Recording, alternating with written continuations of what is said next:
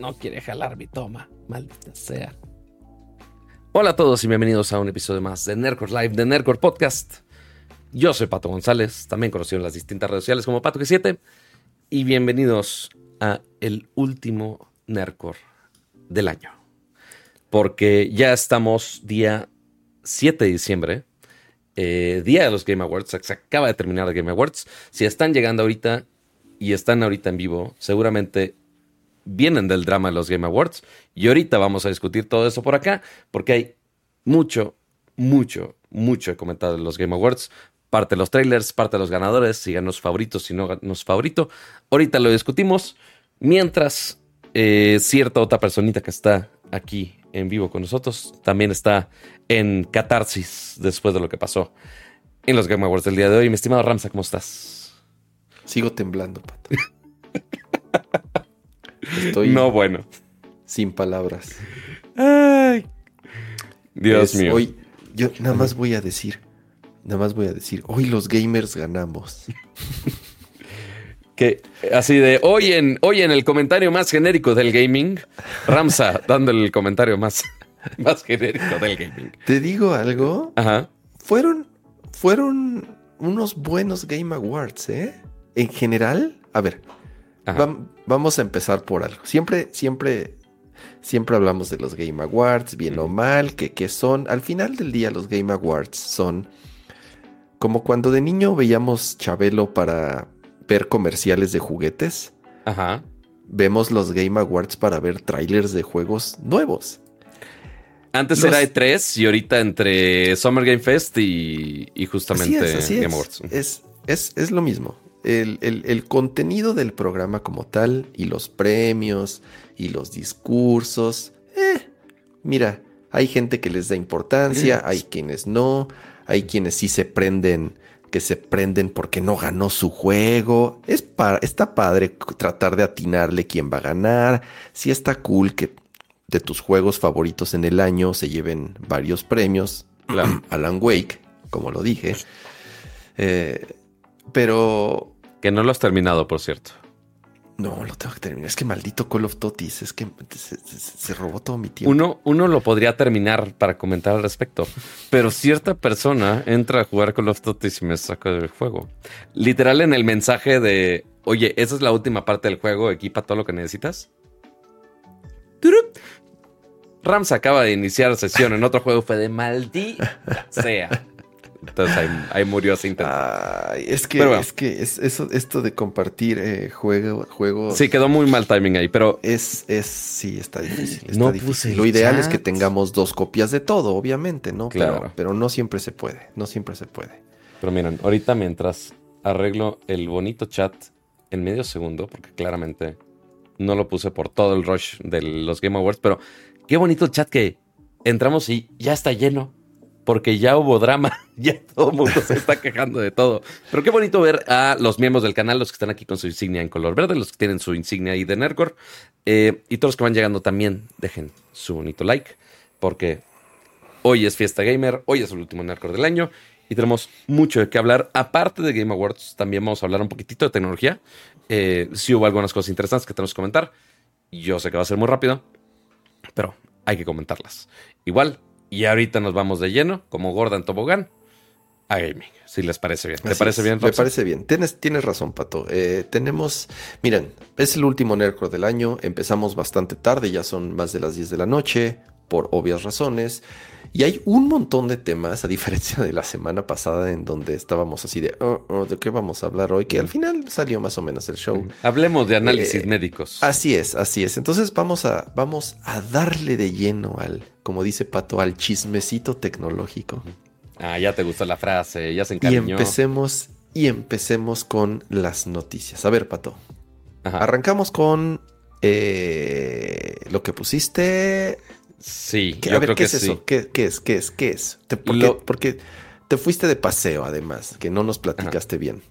Porque, a ver, si recuerdan, hace unos días eh, hice el Nerco recién llegado del aeropuerto eh, porque fui a un, evento de Mastercard, que fue el Innovation Forum eh, de Latinoamérica y Caribe del 2023, donde justamente presentan toda su tecnología que tienen detrás, porque uno nada más ve su tarjetita y dice, ay, pues tiene el loguito de Mastercard.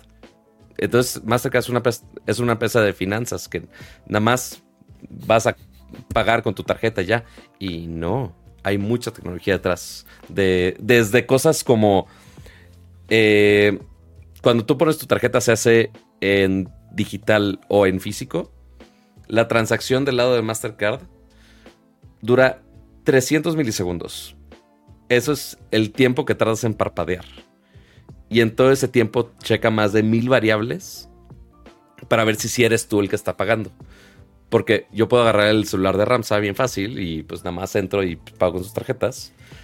Pero no, como tiene tecnologías que detecta cómo escribo, cómo, cómo detengo el celular al momento de estar haciendo un pago en línea, ya dice, oye, esto me suena raro, o estás en una ubicación que no está, y ya con eso manda más verificaciones para que realmente tu compra se asegura. Una de las tantas tecnologías que tienen. Y digo, nosotros, para nosotros es transparente todo eso, porque lo usamos en las tarjetas. Y ahora Ramsa también en una de sus tarjetas. Porque. Ya caí en tu, ya caí en tu publicidad, Pato. Lástima para que, vean. seguro no usaste mi link. A ver, ahí está. Para los eh, aquellos, aquellas agencias que eh, trabajan con varias marcas y contratan a Pato González, quiero avisarles que, miren, miren, sí, eh. funciona su, sí funciona su publicidad. Eh, caí redondito, caí redondito. Pueden sacar sus tarjetas, pero no se endeuden. Esa es mi recomendación este, responsable. Pero sí, hay mucha tecnología detrás de lo de Mastercard. Digo, es una de las tantas, pero ya poco a poco tecnologías como esa de verificación, eh, lo del celular que ya puedes en, muchas aplicaciones, en algunas regiones del mundo, claro, que puedes hacer tus pagos directamente con el, con el RFID de tu iPhone. Entonces, en vez de que vayas a una terminal y que estés cargando una terminal aparte, nada más vas con alguien de, oye, te necesito pagar esto. Ah, pues nada más ponla aquí. Y ya. Menos en el Oxxo porque la señora te ve feo. Menos el Oxxo porque te ve feo. Exacto. Cuando vas con, cuando vas muy futurista es como de, eh, eh, eh, este, este, ¿cómo pasa? Pero justo todo este futurista es la tecnología no solamente para que sea rápido, sino para que también todo esto sea seguro de nuestros dineros. Falta ver el siguiente año a ver qué presentan. obviamente dijeron, ay, vamos a meterle AI a todo. parte es mucho behind the scenes para detectar de Oye, Ramsa está comprando una cosa de Xbox. Mmm, sospechoso. Eso no creo que sea Ramsa. Entonces ya hacen todo el análisis de AI de tu historial de compras, el cómo escribes, eh, en qué parte del mundo estás, eh, obviamente direcciones IPs, cosas muy obvias de seguridad de, de informática, pero después cosas ya más rebuscadas que es de comportamiento humano. Este, muy interesante. Pero muchas gracias a Mastercard por la invitación por allá y seguramente veremos más tecnología de esa de por medio. Y eso es todo. Le, dijo, les dije, eh, tecnología va a ser muy rápido el día de hoy. Pero ahí vamos. muy bien. Entonces, ahí va. Tema uno. Ahora, tema dos. Ramsa, ¿qué más vimos de tecnología el día de hoy? Tema dos, un poco continuación de lo que hablamos hace uno o dos shows de... Fue hace dos programas exactamente. Eh, que el servicio que iba a lanzar, el servicio más bien la aplicación que iba a lanzar Nothing, con la cual ibas a poder utilizar una aplicación de mensajería y comunicarte con usuarios de iMessage de forma entre comillas, nativa, o sea, burbujas azules. Después platicamos que resultó ser un completo fraude, engaño, no sabemos cómo llamarle, pero al final eh, se les cayó el teatrito, se echaron para atrás, se dieron cuenta todo mundo que estaba lleno de huecos de seguridad, nada estaba cifrado. Bueno, al final lo platicamos en el show. Y ahora la noticia se volvió a encender, no necesariamente por ellos, pero por exactamente el mismo tema. Resulta que se lanzó una aplicación nueva apenas esta semana llamada Viper Mini. Y se llama Mini porque ya existía una aplicación llamada Viper de la misma compañía, con la cual en Android lo que tú hacías era agrupar diferentes sistemas sí, diferentes sistemas de mensajería para tenerlos en una sola aplicación. Dabas de alta tus credenciales y agrupaba, creo que Telegram, Messenger, ah, si no me equivoco también eh, eh, Discord, WhatsApp. No, no sé bien qué servicios. Dime, Pato. No, de todas estas aplicaciones que nada más de, ay, tu, tu solución definitiva de mensajería, ¿no? Para que ya no estés cambiando aplicaciones. Como, a ver, los, los, usuarios de Mac de hace muchos años se acordarán de Adium. No sé si recuerden uh. Adium. Sí. Y Adium era. Porque era un patito. Exactamente, era un patito. Exactamente, era un patito. Lo chido de Adium es que en esa aplicación dabas de alta tu ICQ, tu. Eh, no se llamaba tu Microsoft Messenger o MSN Messenger. Ahí está. Qué dabas de alta Google Talk, dabas de alta AOL.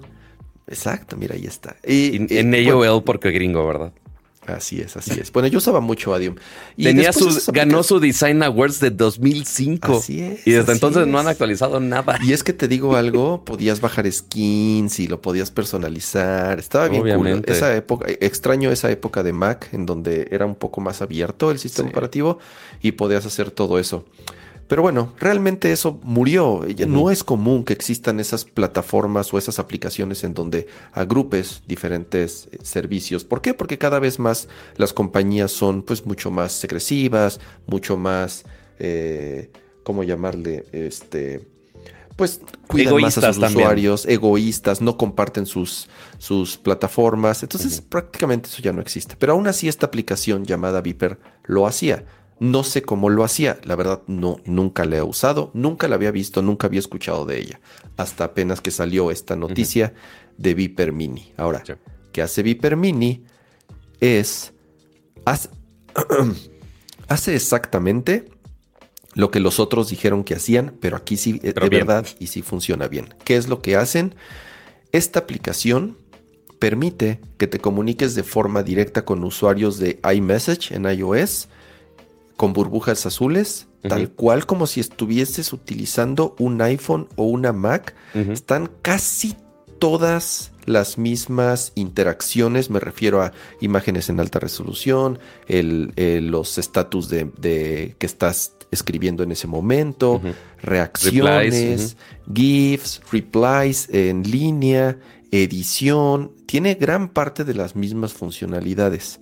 Ahora, ¿qué diablos están haciendo? ¿Cómo es que lo lograron?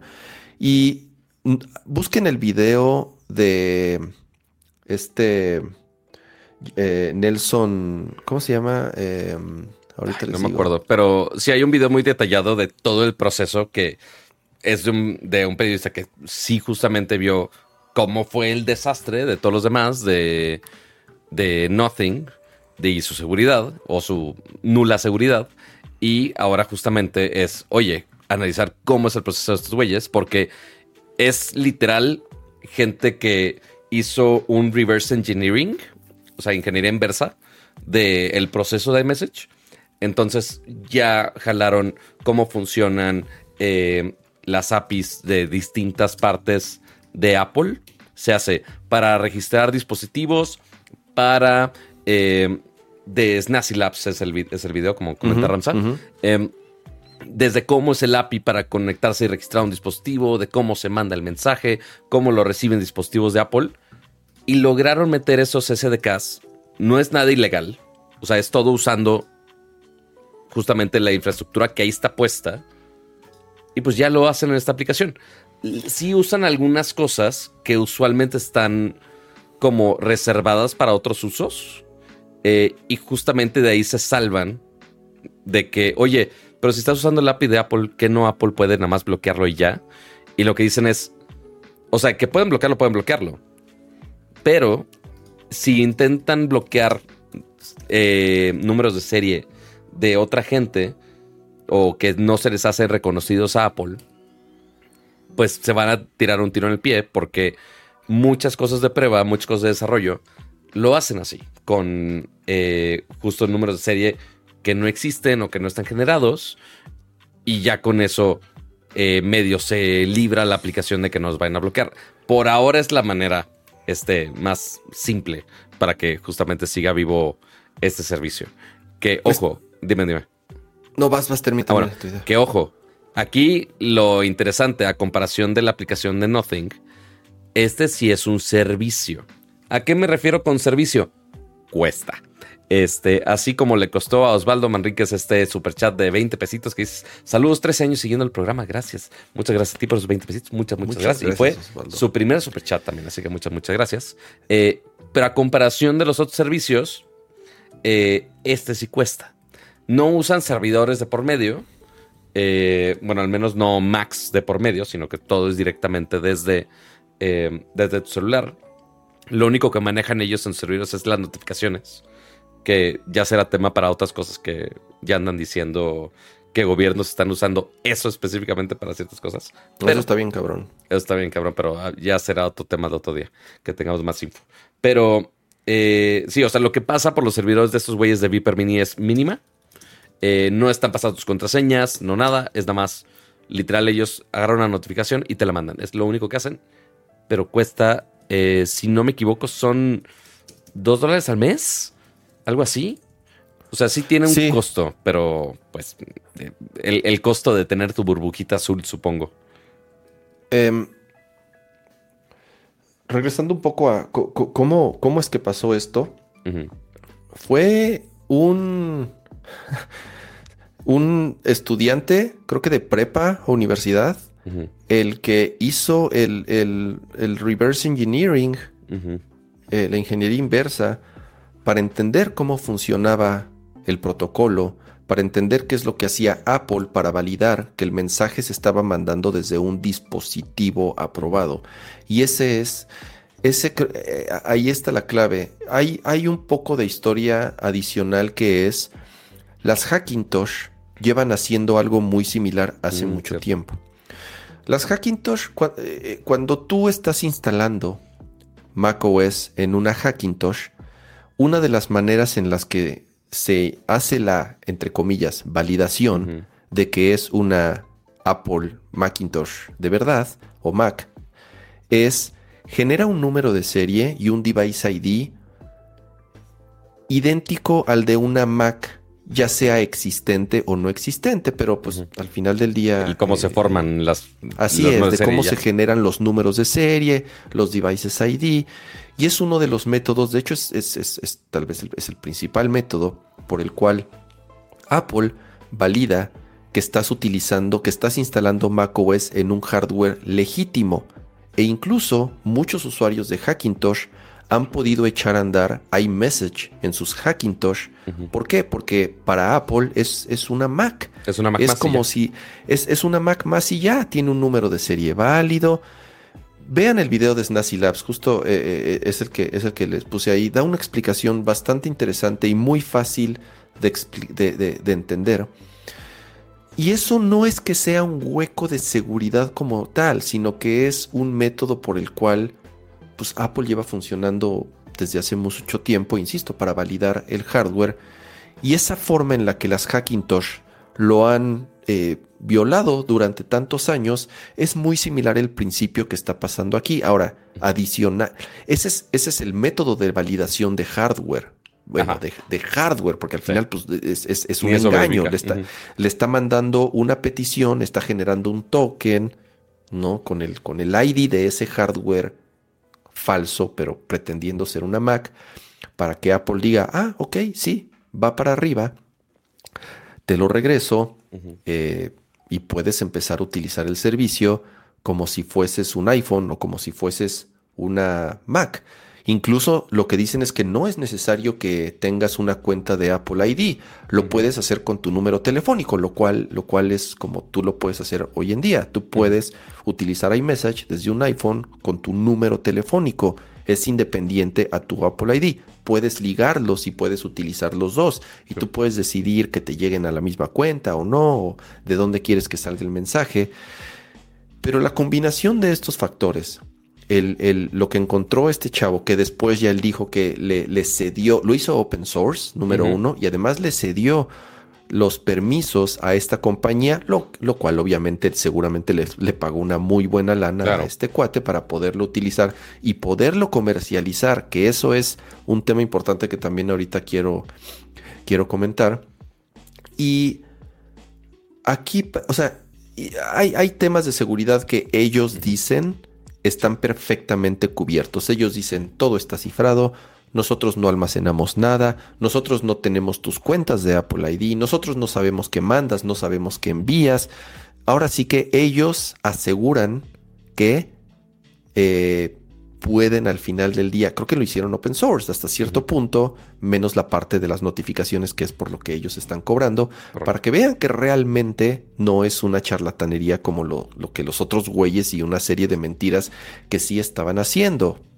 Pueden ir a ver el código y si saben interpretarlo y ver qué es lo que sucede, van a ver que, que, que pues es legítimo el funcionamiento, independientemente de lo legítimo o lo legítimo que sea para Apple? Porque esa es la siguiente pregunta, Pato. ¿Cómo puede o qué va a hacer Apple al respecto? Porque muchos dicen que no puede hacer nada Apple o que lo que vaya a hacer puede romper el servicio para muchos usuarios, sobre todo de dispositivos viejos, por las validaciones adicionales que tendrían que, que agregar cómo utilizar el, Secure Enclave, que es este nuevo, ya sabes, este chip físico que es que, lo que almacena toda esa información sensible en tu teléfono. Pero, pero esa es la siguiente pregunta, Pato. ¿Qué va a hacer Apple? Sí, porque digo, eso también medio lo habíamos comentado cuando salió la solución, entre comillas, de Nothing y de Sunbird. Pero, ¿qué manera tienen? Porque sí, no le pueden quitar el acceso a los dispositivos que pues, ya tienen eh, porque sería de, ay, pues como algunos están pasando de lanza y nosotros no lo hicimos tan seguro en su momento, eh, les vamos a quitar el servicio. Pues no. Pero en algún momento van a tener que dejar de dar servicio. Van a tener que actualizarlo en algún momento con sus llaves privadas para intentar, así como hacen una actualización de software del iPhone, van a tener que hacer alguna actualización seguramente en algún WWDC que van a decir, ay, pero ahora iMessage se pasa de ahora de esta otra manera con claves especiales y que eventualmente rompa esos sistemas externos. Pero ya con mucho aviso y con muchos años para darle todavía soporte a los equipos anteriores eh, y a los servicios que usen esos, ese encoding anterior. Em, porque no pueden nada más arrebatarse a la gente así nada más. Pero sí pueden decir, digo, así como nos ha pasado en muchos juegos de, oye, pues vamos a tirar los servidores en tal fecha. ¿Y qué podemos hacer? Nada, te friegas. Entonces van a tener que hacer algún cambio drástico al respecto. Em, pero no creo que sea tan brusco. Porque así que tú digas, uy, les están quitando millones, millones de, dólares a Apple con esto. No, no creo. Pero pues sí, sí muestra de, oye, si hay una manera de engañar a Apple de una manera más grande que, que Hackintosh. Porque Hackintosh es un mercado hiper mega pequeño pero gente con dispositivos Android que al menos saquen la prueba de 7 días y que aparte paguen 2 dólares extra nada más por las notificaciones, seguramente va a haber muchas personas que se lo hagan. Entonces ahí la cantidad de request extra que le pueden llegar a Apple sí puede ser este, significativa, suficiente para que digan, ay güey, sí tenemos que hacer algo. Va a tardar, además. Totalmente. Eh, tendría que cambiar como dices, Pato, drásticamente los métodos de autenticación y de validación eh, de la manera en la que funciona el servicio y puedes dar de alta un, dispositivo. Eh, quién sabe, de, nuevo, incluso expertos en el tema dicen, no, no, no, no se me ocurre ahorita, o, o por lo menos dan, dan algunas soluciones que lo que sucedería es lo que estaba diciendo, rompería el servicio para muchos usuarios, sobre todo de equipos más viejos, en donde tal vez no tengan un hardware específico eh, o dedicado para ciertos métodos que, eh, para, o sea, para, para, ciertos mecanismos que agregan seguridad adicional. Ahora, la otra es, eh, y, regreso a lo, lo de hace rato, que cobran. Cobran por un ser... Y ahí es en donde Apple puede empezar a lo mejor a hacer algo de forma legal. Tal vez no puedan lograrlo de, o sea, tal vez no puedan resolverlo rápidamente de, a nivel técnico, pero sí de formas legales, que al final del día, cuando eres la compañía con más dinero del planeta, pues también puedes tener los mejores abogados del planeta y puedes hundir a una compañía. Así funciona el sistema legal, nos guste o no nos guste.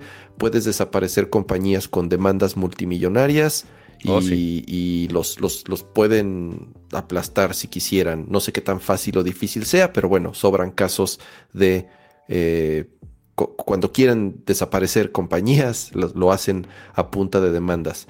¿Por qué? Porque ya están cobrando. Y entonces ya están eh, ganando dinero de un servicio que no es de ellos, que están utilizando de forma, no voy a decir ilegal, pero tal vez sí ilegítima.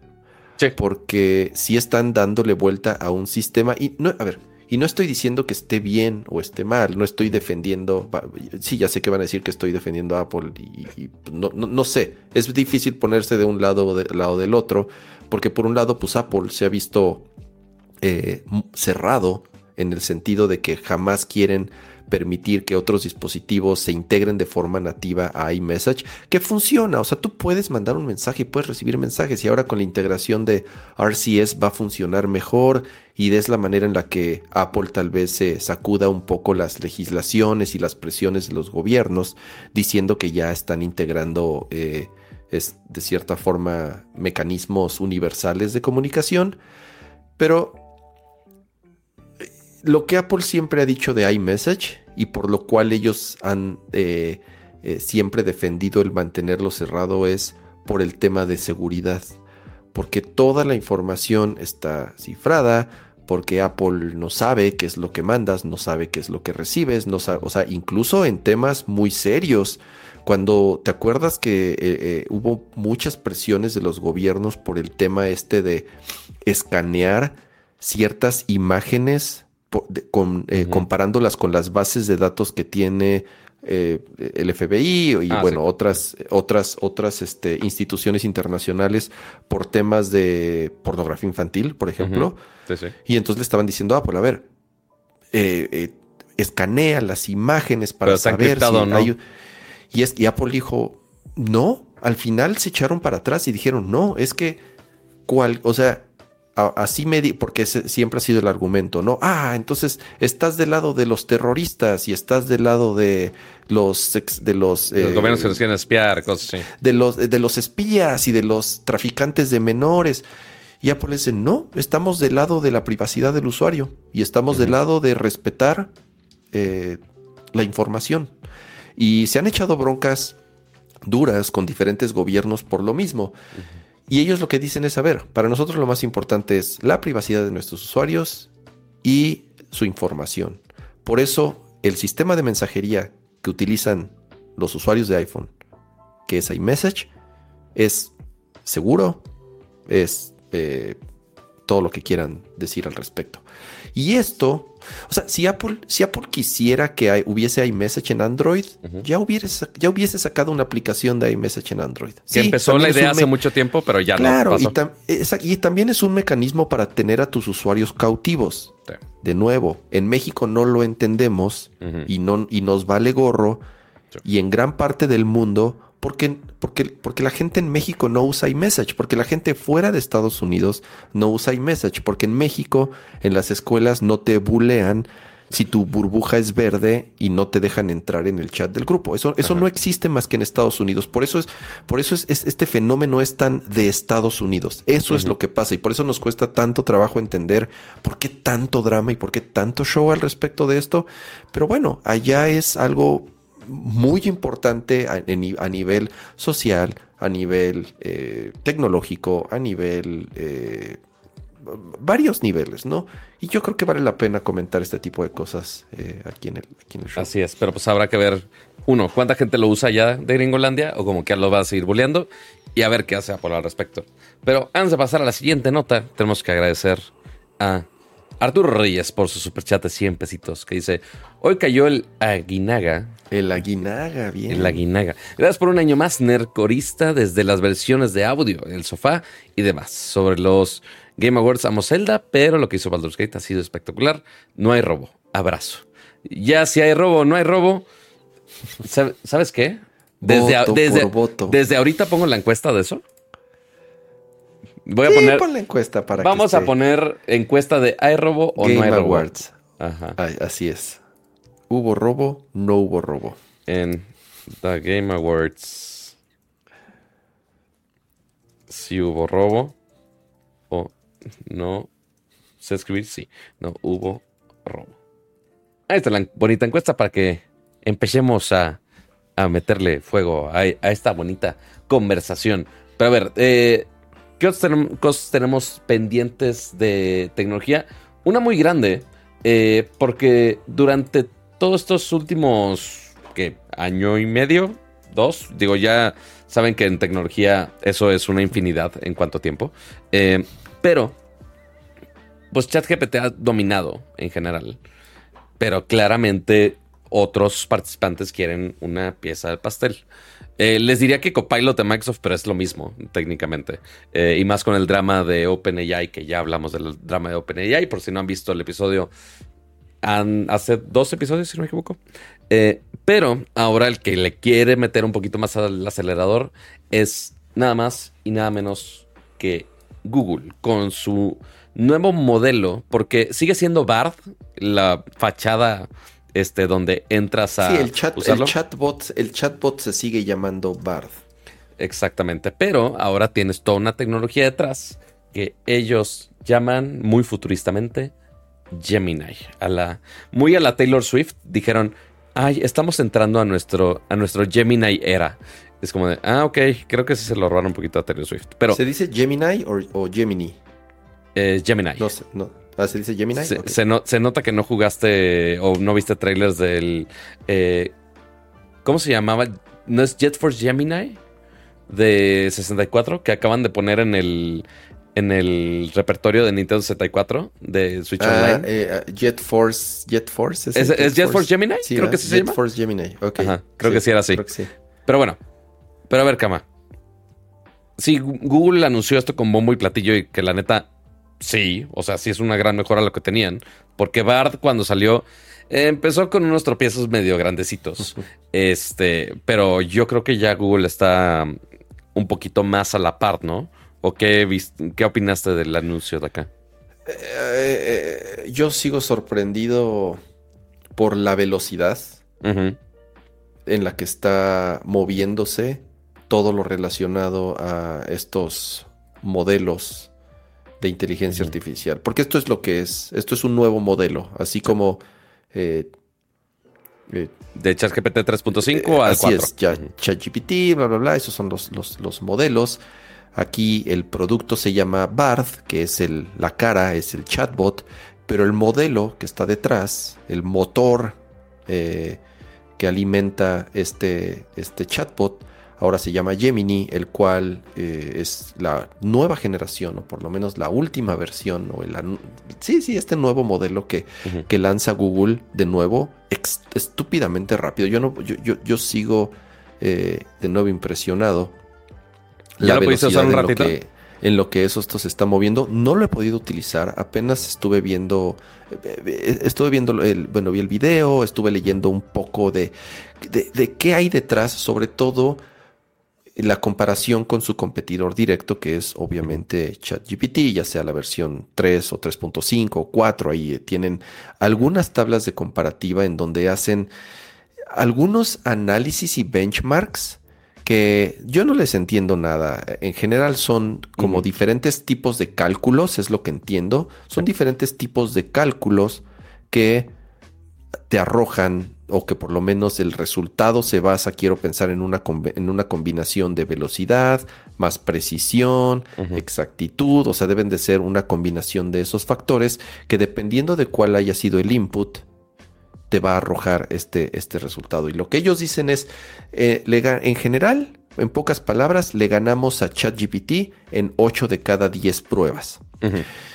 Y vi ese video ¿Este? eh, que después dijeron que no es 100% real. Ahí ¿Qué? es en donde, ay Google, otra vez, de verdad, otra vez hicieron lo mismo porque la vez pasada, bueno, cuando presentaron Barth, les cacharon dos, tres mentiras Y, ya después salieron a decir que no todo era real o, y, había ciertas simulaciones. Y aparte unas mentiras de los datos que dio Bard. Entonces como de... Mm, aparte de que está fakeado el demo, también me estás dando cosas erróneas. Entonces, todo mal. Este, pero sí, algunas de estos demos, digo, porque los demos que ponen aquí están limitados, obviamente. Eh, desde, oye, detectar que hago este dibujito y ya cuando le voy dibujando más me lo va razonando y le está agregando información. Este específicamente del pato, bendito sea el pato, pero específicamente la parte del pato, según que es fake. Según. Ok. Y que, hay partes donde hubo mano negra. Después, de entre otros eh, temas, eh, también habla, digo, obviamente el lenguaje es relativamente fácil a comparación, digo, ya tenemos Google Translate por mucho tiempo, eh, pero ya el que esté detectando imágenes que les puede decir de, oye, eso está, es un pato sobre un mapa, hace esto, eh, vamos a crear un juego en base a esto, porque nada más le ponen el pato en el mapa y le ponen, oye, genérame un juego a partir de esto. Ah, bueno, vamos a hacer un juego de adivina el país. O sea, es un juego muy, muy sencillo muy estúpido, pero el que te lo pueda generar ya es bastante. Y después ya eh, el último que pusieron acá es de los diferentes puzzles visuales. Ah, no, no es cierto, hay más para acá, perdónme. Eh, hacer conexiones y relaciones de algunos eh, elementos que puedas... Image Text Generation. Ah, estuvo súper interesante de... Oye, tengo estambre de estos dos colores. Primero, solo detecta sus colores. Entonces le preguntas, oye, tengo estos dos estambres, ¿qué puedo hacer? y te genera imágenes, como lo pueden ver del lado derecho, de cosas que podrías hacer con estambre a partir de los colores que tú le dijiste, lo cual está, se me hizo interesante también. Eh, ya después de hacer, hacer razonamientos, ya no sé si esta parte del pato era fake o no. Eh, de, oye, el pato, oh, ¿por qué no se pone pausa como un video de verdad? Maldita seas Google. Mm. Te pone a decidir, oye, el pato se debería ir a la izquierda o a la derecha. ¿Se va hacia el oso o se va hacia el pato? Ah, pues el pato es un amigo. Entonces, pues se va con el pato, porque el oso te va a comer. Es como de, güey, ¿en qué momento dijimos que el pato era amigo? O sea, el, pato es un dibujo. Puede ser el dibujo de Bob Esponja que te va a matar, pero Google dijo que es amigo. Eh, el detectar imágenes que son como dibujadas y que te rellenan solo los, los puntitos. Eh, darte el orden de los planetas. Muchos ejemplos así. Eh, validar visuales, que te esté haciendo música a partir de lo que tú estás dibujando. Eh, conocimiento cultural, que esté detectando videos y le preguntes, oye, ¿qué va a hacer el gato? Ay, pues va a brincar muy este, gracefully, así muy elegantemente. Y no, el gato se da la madre, reacciona de, ay, no, se dio la madre, pero eh, como los gatos son muy audaces y y pues se va a recuperar en poco tiempo y va a hacer el salto después. Es como de, ah, ok. O sea, sí te pone algunos ejemplos muy, muy, muy interesantes. No, no, no, es scary. O sea, eh, si es así de, güey, eh, de, nuevo, es ridículo la velocidad en lo que esto está avanzando. Lo interesante, y creo que utilizan ese mismo término, no sé si le llaman como multimodal, ese, es el término que utilizaron. Me refiero a que tanto el input como el output puede ser video, audio, imágenes, voz, texto, eh, cualquier tipo, ya sea de nuevo, tanto para como input, para alimentarlo o para, para, para preguntarle, digamos, o para interactuar, como la respuesta que te da. Eh, algo interesante también que dijeron es que ya todo lo procesan con, su, con los con los chips Tensor que ellos diseñaron, o bueno, por lo menos, eh, sí, creo que eso es un diseño de Google, no es un desarrollo como tal. De, creo que por debajo es un, es un Snapdragon, había eh, una, una versión ahí modificada de Snapdragon, no pero bueno, al final, o de Qualcomm, al final del día sí es un diseño de Google que se llama Tensor y que sí ha avanzado, eh, por lo menos en, en, el último año tienen una versión mucho más, mucho más poderosa. A ver, y mientras tú estás hablando, voy a hacer una prueba. Puse un screenshot, puse un screenshot de nosotros hablando y sí sale el logo de Nercor arriba. A ver si lo razona. Porque, ojo, por ahora nada más está disponible en inglés. Eh, en Barth, al, menos en Barth. Este. Ah, que no puede con imágenes de personas. Somos unos pinches desconocidos, Pato. ¿Qué esperabas? Pues sí, pero mira, podemos poner. Do you know this? El logo de Nercor. Este, a ver, qué dice. Pues nada más dice Nercor joven. ¿De qué me habla? Esa cosa ni existe. Pero bueno, eh, sí, multimodal. Ah, mira, es el logo de Nercor. Este, sí, reconozco este logo. Es el logo de Nerdcore Podcast. Eh, un podcast acerca de cultura nerd y videojuegos. Eh, World Black. Ok, es nomás escribiendo como la imagen. Eh, tiene el nombre del podcast.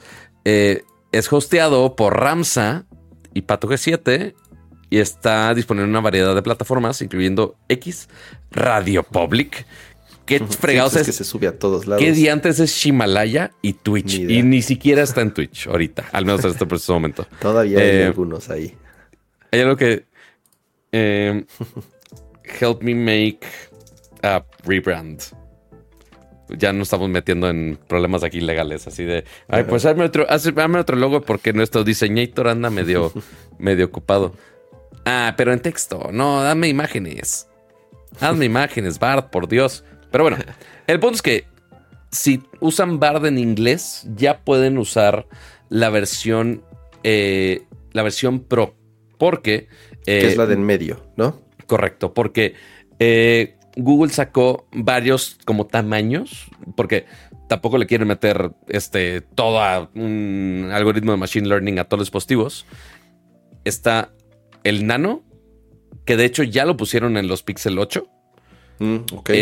Eh, sí, justo en una que corre on device, ¿verdad? Esta, esta es una versión light, entre comillas, el cual eh, no es tan demandante, por lo cual se ejecutan las instrucciones y las procesan en, en on device sin necesidad de que se vaya a los ahora sí que a, la nube. a los servidores a la nube a los este de, Chicos, aquí dice, nuestro modelo más eficiente y corre para, para tareas on device, directamente en el dispositivo. ¿Qué tipo, ¿Qué tipo de tareas? Como agrégame esto a mi lista de compras. Es una muy buena eh, Agrégame esto a mi calendario. Supongo cosas así, ¿no? O dime cuáles son las juntas de mañana. Quiero pensar muy similar a lo que hicieron con. Sí, porque no me viene como el comparativo de qué hace cada uno. Pero quiero pensar que muy similar a lo que hicieron con, con Cirila en el Watch que, ah, y ahora las cosas más sencillas ya te lo hace directamente eh, on device, sin tener que hacer a, la nube. Eh, pero no me queda claro específicamente qué puede hacer distinto. Eh, sí, nomás dice que es el más eficiente, pero así específicamente qué tarea, no dice aquí. Este, creo que sí tiene un video con, con, Pixel, pero no lo, no lo encuentro aquí de bote pronto. Pero a ver, entonces, después de ahí está el Nano, después está el, el Pro, este es el que ya está disponible. En web. En Bard. Directamente en Bard. Este ya lo pueden usar. Ya lo pueden probar si están usando la versión de Bard por ahora en inglés. Este. Y el Ultra, ese sí ya va a ser para, eh, para developers y que lo puedan implementar empresas ya a gran escala. Pero sí, ahorita con el que podemos permearnos un poquito más es el Pro, porque el Nano, pues, pues ni llega al Pixel acá, entonces, pues en el caso. Eh, sí, quiero pensar que por el Ultra en algún momento van a empezar a cobrar licencia o uso de la tecnología si la quieres implementar en, tu producto o en tu plataforma. Como dices, Pato, está hecho más como eh, para developers o eh, otras compañías que quieran integrar esta tecnología en, en, algo. Así es, pero pues habrá que esperar a ver qué, qué más le mete Google por ahí. Eh, pero sí, el hecho que ya esté Bard mucho más eh, razonable y que ya funcione mucho mejor, obviamente es gran ventaja. Eh, para darle un poquito de pelea a ChatGPT porque está ahorita de, líder indiscutible, pero pues ahí ya, ya se van metiendo un poquito más de competidores para darle más de pelea. Eh, Amazon igual hace unas semanas en el AWS presentó algunas cosas de AI que también están metiendo a nivel servidor pero pues ya son cosas bien técnicas que esperemos llegue uno en español y a cosas de nuestro día a día. Muy bien. Eso es todo lo que teníamos dependiente de tecnología. Pero ahora, ¿te parece si vamos a videojuegos? Dale. Mm, videojuegos, videojuegos, videojuegos. Aquí está el Star Fox con los videojuegos. ¿Se escucha doble o ya no se escucha doble? Según yo no se debe escuchar doble, porque yo nunca lo escuchaba. Hay que nos Entonces, nada más el intro era el En, en el chat andan, más bien en el chat andan distraídos todavía peleándose si hubo robo o no. Exactamente. Sí, sí, sí. ¿Cómo van los votos? ¿Cómo van los votos? Voto por voto. 50-50, pato. Hay nada más 81 votos, pero sí, todos los que están aquí en el chat. Ahorita, estamos Ahorita dos- 51-49 ya. Mira, ahorita estamos 200 y cacho personas. Uno, no veo suficientes likes, así que dejen sus bonitos likes. Esa es una. Dos, voten en la encuesta. Como si Miren. les costara tanto un tap extra. Dime, cama. ¿Qué no, hay, no hay likes. Ahora sí, las reacciones de Apple. ¿Quién nos viera que funcionan decentemente? En cambio, mira, si, si llegan Ajá. superchats, Ay, ay, no le puse el toma correcto. Por ahí está cama encorazonado. otra vez, un superchat. Por eso nos una, van a cancelar el una suscripción más. Por si querían efectos especiales en sus Nerdcore favoritos, amigos. Ahí, está- ahí se va el presupuesto de, de este bonito show. A ver, antes de los Game Awards, tenemos que hablar rápidamente de Grand Theft Auto 6. Ya sabíamos que venía. Ya, o sea, era nada más cuestión de tiempo que De saliera. hecho, llegó antes, antes, antes. Exacto, porque todo el mundo se tenía día 5 a la, como las 9 y media de la mañana va a salir el maldito trailer. Cool. Salió el hijo malcriado de uno de los developers, creo que uno de los lead developers del estudio de, de Rockstar. Y filtró todo el maldito changarro. Desde Así fo- fue, ya, ya, descubri- ya descubrieron quién fue. Al menos los reportes iniciales decían eso. Que había, Ah, no sabía, no que, al, sabía ini- eso, que eh. al inicio, eh, porque se habían filtrado cosas del- de mapas, se habían filtrado cosas así como detallitos no tan importantes. Bueno, después- ya se había filtrado el gameplay, Pato. Acuérdate que hubo el super También. filtración de hace un año, año Esa, y medio. esa no creo que haya sido él, pero todo lo demás, que sí había, o sea, lo que había sido reciente, sí había sido del maldito mocoso. Este, pero pues ya se empezó a liquear por todos lados y llegó a un punto donde ya Rockstar dijo, o sea, dice Carlos Minas, ay, no era su hijo, era el amigo de su hijo. Ajá, pero ¿y de dónde sacó la información el amigo? Pero el hijo, el hijo que anda de Ahí está la fuente del leak. Exacto. El hijo, ajá, sí, claro. Al final del día, pues sí, la fuente del leak sí, sí fue, eh, por lo que entiendo, el hijo del developer. Ajá. Ah, Pues sí, ahí, ahí salió mucha información. Entonces, ¿qué hizo Rockstar? La verdad hizo el movimiento más inteligente posible. O sea, si ya está en llamas todo, si ya te filtraron absolutamente todo, pues que no se gasten los views en otras plataformas y pues ya, ya si me quieren ganar, pues ya mejor publico pues, yo el que. trailer, ya que. Y justamente eso hicieron. El- un día, literal un día antes, el 4 de diciembre, eh, pusieron el, el tweet ya diciendo de, oye, nuestro trailer se liquió tanto que ya por favor vayan a verlo en YouTube, no sean mamones. y sacaron el, el bonito trailer. Eh, y que la neta se ve muy bien. O sea, se no, no esperábamos menos. Que ojo, todo esto que vimos de GTA, de GTA 6, eh, muteate cosa. Todo lo que vimos del trailer, todo, absolutamente todo, es cinematics. Todo. Como era de esperarse. No esperábamos menos. O sea, esa escena se ve increíble. Muy cabrón. Esta escena en específico dije, digo algo. Pato, no, Ajá. no Dime. creo que sean cinematics. Yo creo que son, in- son engine, o sea, están hechos con el engine del en juego. Engine sí. Ajá. In-engine, son in-engine, no creo que sean cinemáticas, si son in-engine, no, o sea, me refiero a que no son, no es, no es este eh, CGI pre-render, pues Sí, no. es in-engine, se ve espectacular. Ujú. Creo que, como dices, no es para menos. Ajá. Un montón de referencias del... del De Florida en general. Del Florida Man, del Florida Man, ya sabes. Eh, Ya después hicieron como artículos de todas las referencias de Florida que están dentro del ajá, trailer y está. Sí, sí, sí. O sea, nos encantaría que fueran falsos, pero es como de, no, güey, sí son de verdad. Este, sí se ve muy bien. Este, digo, también ya gente puso obviamente tweets comparando de, oye, ¿cómo se veía el tráiler inicial de Grande Auto 5 y a cómo salió? Este, o sea, sí puede haber downgrades gráficos como lo hemos visto en todos los juegos, en todos los trailers. Pero no aplican la Ubisoft ciña, güey. O sea, Sí, tampoco es tan reyes- descarado. Los reyes siguen siendo Ubisoft. Rockstar, Correcto. a ver, Rockstar, Rockstar tiene su. Rockstar sigue siendo. De, creo que es, es el único developer todavía que sigue sacando juegos perfectos o casi perfectos. O sea, Que bueno, ¿hace cuánto que no sacan un juego fuera bueno, de. pero, eso- pero por eso los juegos de Rockstar tardan tantos años, Pato. O sea, ese es el pedo, que ya los juegos de Rockstar son tan grandes que yo no creo que, o sea, son... Antes yo siempre decía que Rockstar, Blizzard, Blizzard ya no, Blizzard ha, ha decaído, la verdad, en los últimos años en cuanto a estudios perfeccionistas, que se tardan siglos en sacar sus juegos. Y yo creo que Rockstar es de los pocos que quedan, si no es el único que queda, en ser estúpidamente perfeccionistas y por eso se tardan tanto. Ahora, yo no creo que salga en 2025, Pato. Va a salir en 2026, güey. A ver, Sí, porque ojo, de- conociendo a Rockstar. desde aquí ya no anunciaron salir. 2025. Ujú. No va a salir en... O sea, ojalá y me equivoque. No lo sé. Pero, o si sale en 2025, va a ser en noviembre del 2025. Va No, a ser seguro. a finales. Va a ser a finales del 2025, si bien nos va.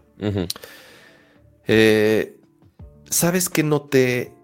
La principal diferencia que noté, independientemente de los gráficos y eso, es algo que siempre ha tenido problemas los juegos de mundos abiertos, Ajá. ya sea Grande Autos anteriores, ya sea los Zeldas, eh, ya tanto Breath of the Wild como Tears of the Kingdom, ya sea eh, Skyrim.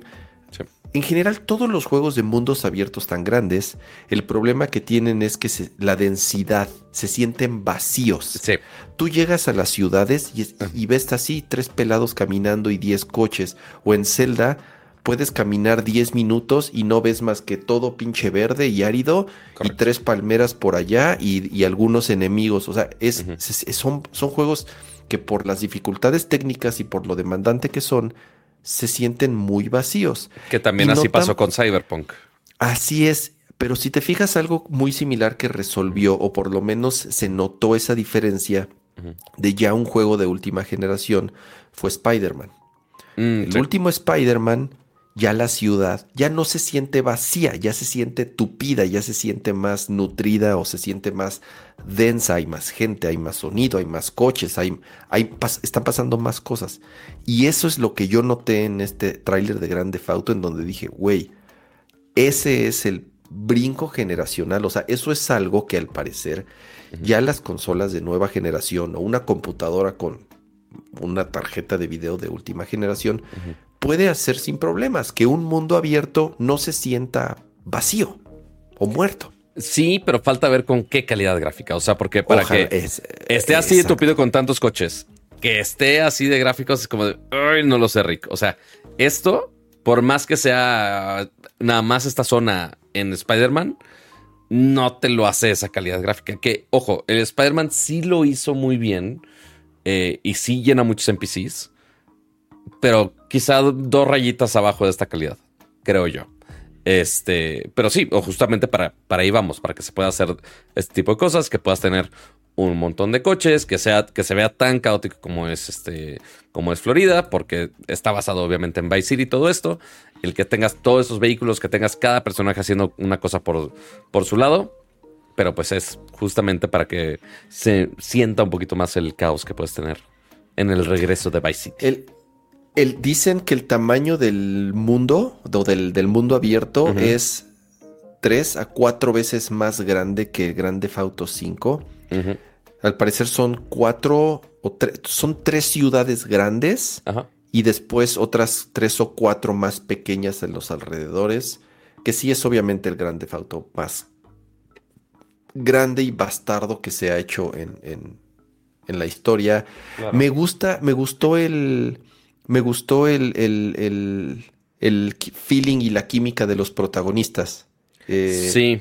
Me gustó, me gustó, me gustó mucho el, el, a pesar de que no sabemos nada de ellos, digo, fuera de que ella pues estuvo en prisión y es latina, que eso ya se sabía, y su pareja, que, que digo, no se sabe nada. Estás diciendo que es latina porque es una criminal. No, pero pues como habla y por cómo, por cómo se llama y por de sus rasgos. según eh, un, un tweet que medio tiene sentido, pero igual, super teorías de conspiración.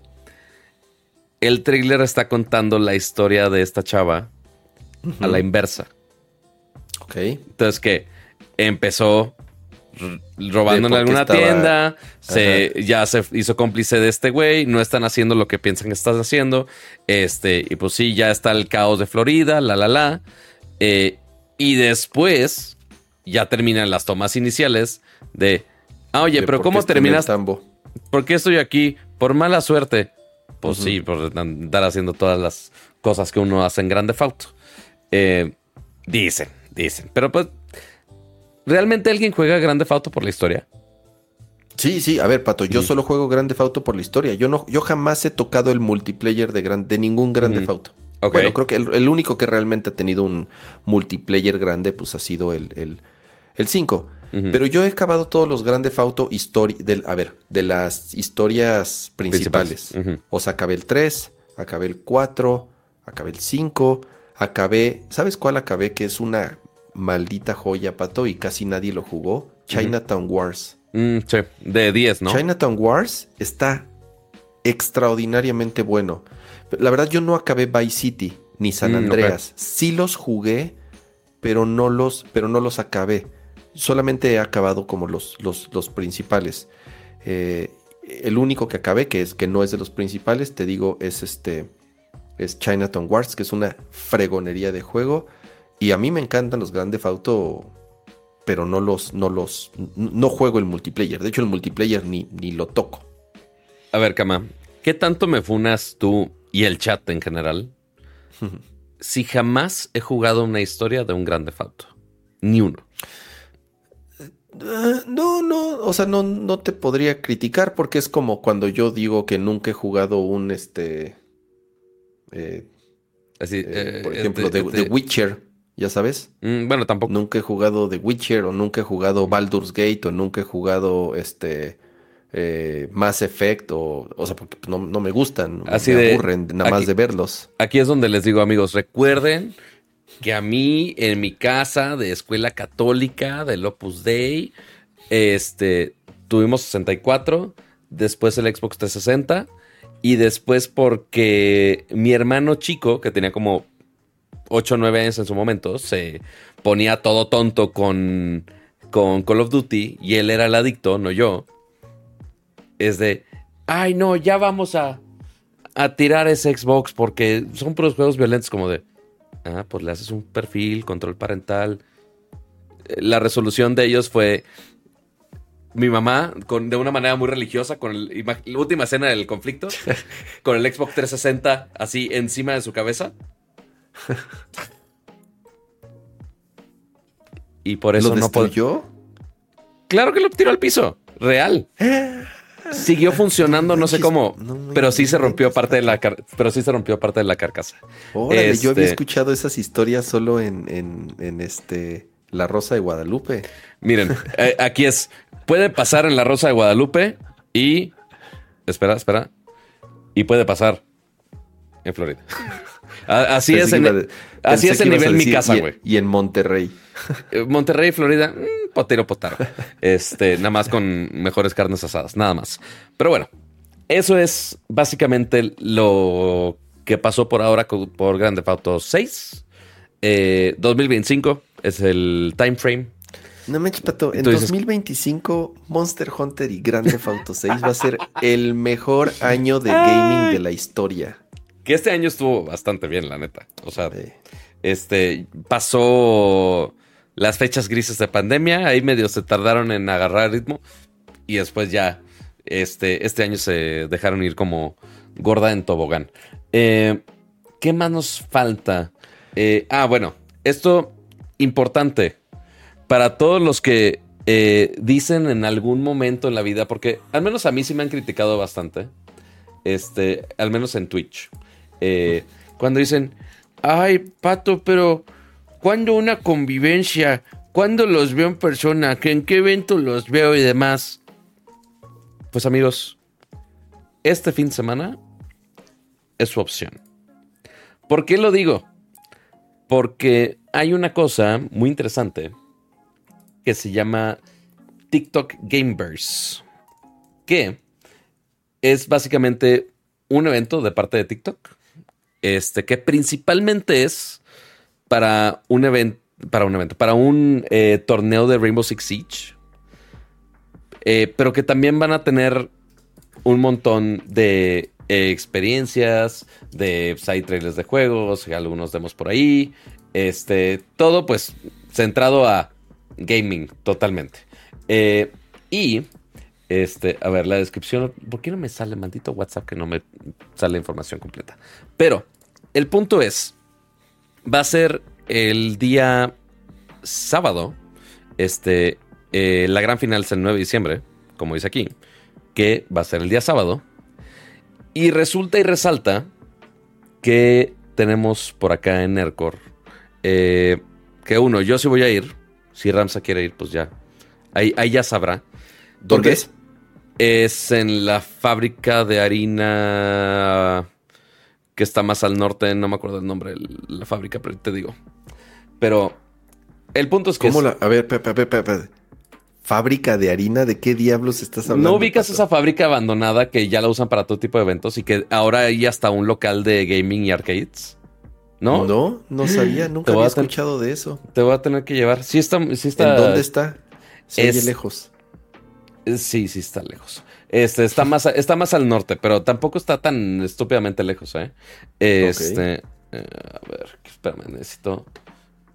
Está, está, está eh, ex fábrica de harina, literal se llama el local. El, local. O sea, si tú lo buscas en Google Maps, ahí está ex fábrica de harina. Ok. Eh, el evento es de 3 a 7. Este, pero al menos yo voy a estar yendo un ratito, a, como a las 5 y media. Eh, ya le pregunté al mapache, también va a ir el mapache alrededor de las 5 y media. También amigo de acá del, del show. Eh, Ay, está hasta el pinche parque bicentenario. Justo allá fui a conocer la semana pasada, nunca había ido. Sí está bien lejos.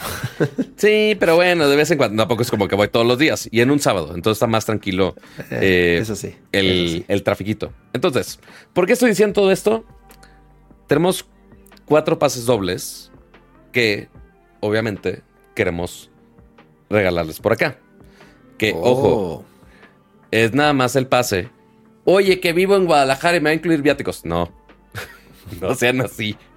Entonces, eh, de preferencia, alguien en Ciudad de México o Estado de México o en este. Alguien que esté dispuesto a ir. Que esté disponible a venir, exactamente. Correcto. No, o sea, créanme, de superchats no les podemos pagar los viáticos, se los juro. Por más que quisiera y que qué gusto verlos y demás. Este, entonces, ¿cómo va a ser la dinámica? Voy a poner. Eh, más al ratito, porque ahorita en vivos va a ser un caos. Eh, pero más al ratito, si son suscriptores de Nercor, voy a poner en el, la zona de comunidad del canal, porque ya ven que están videos, lives y demás, está una parte de comunidad. Les voy a poner a una hora no especificada, pero dentro de unas horas.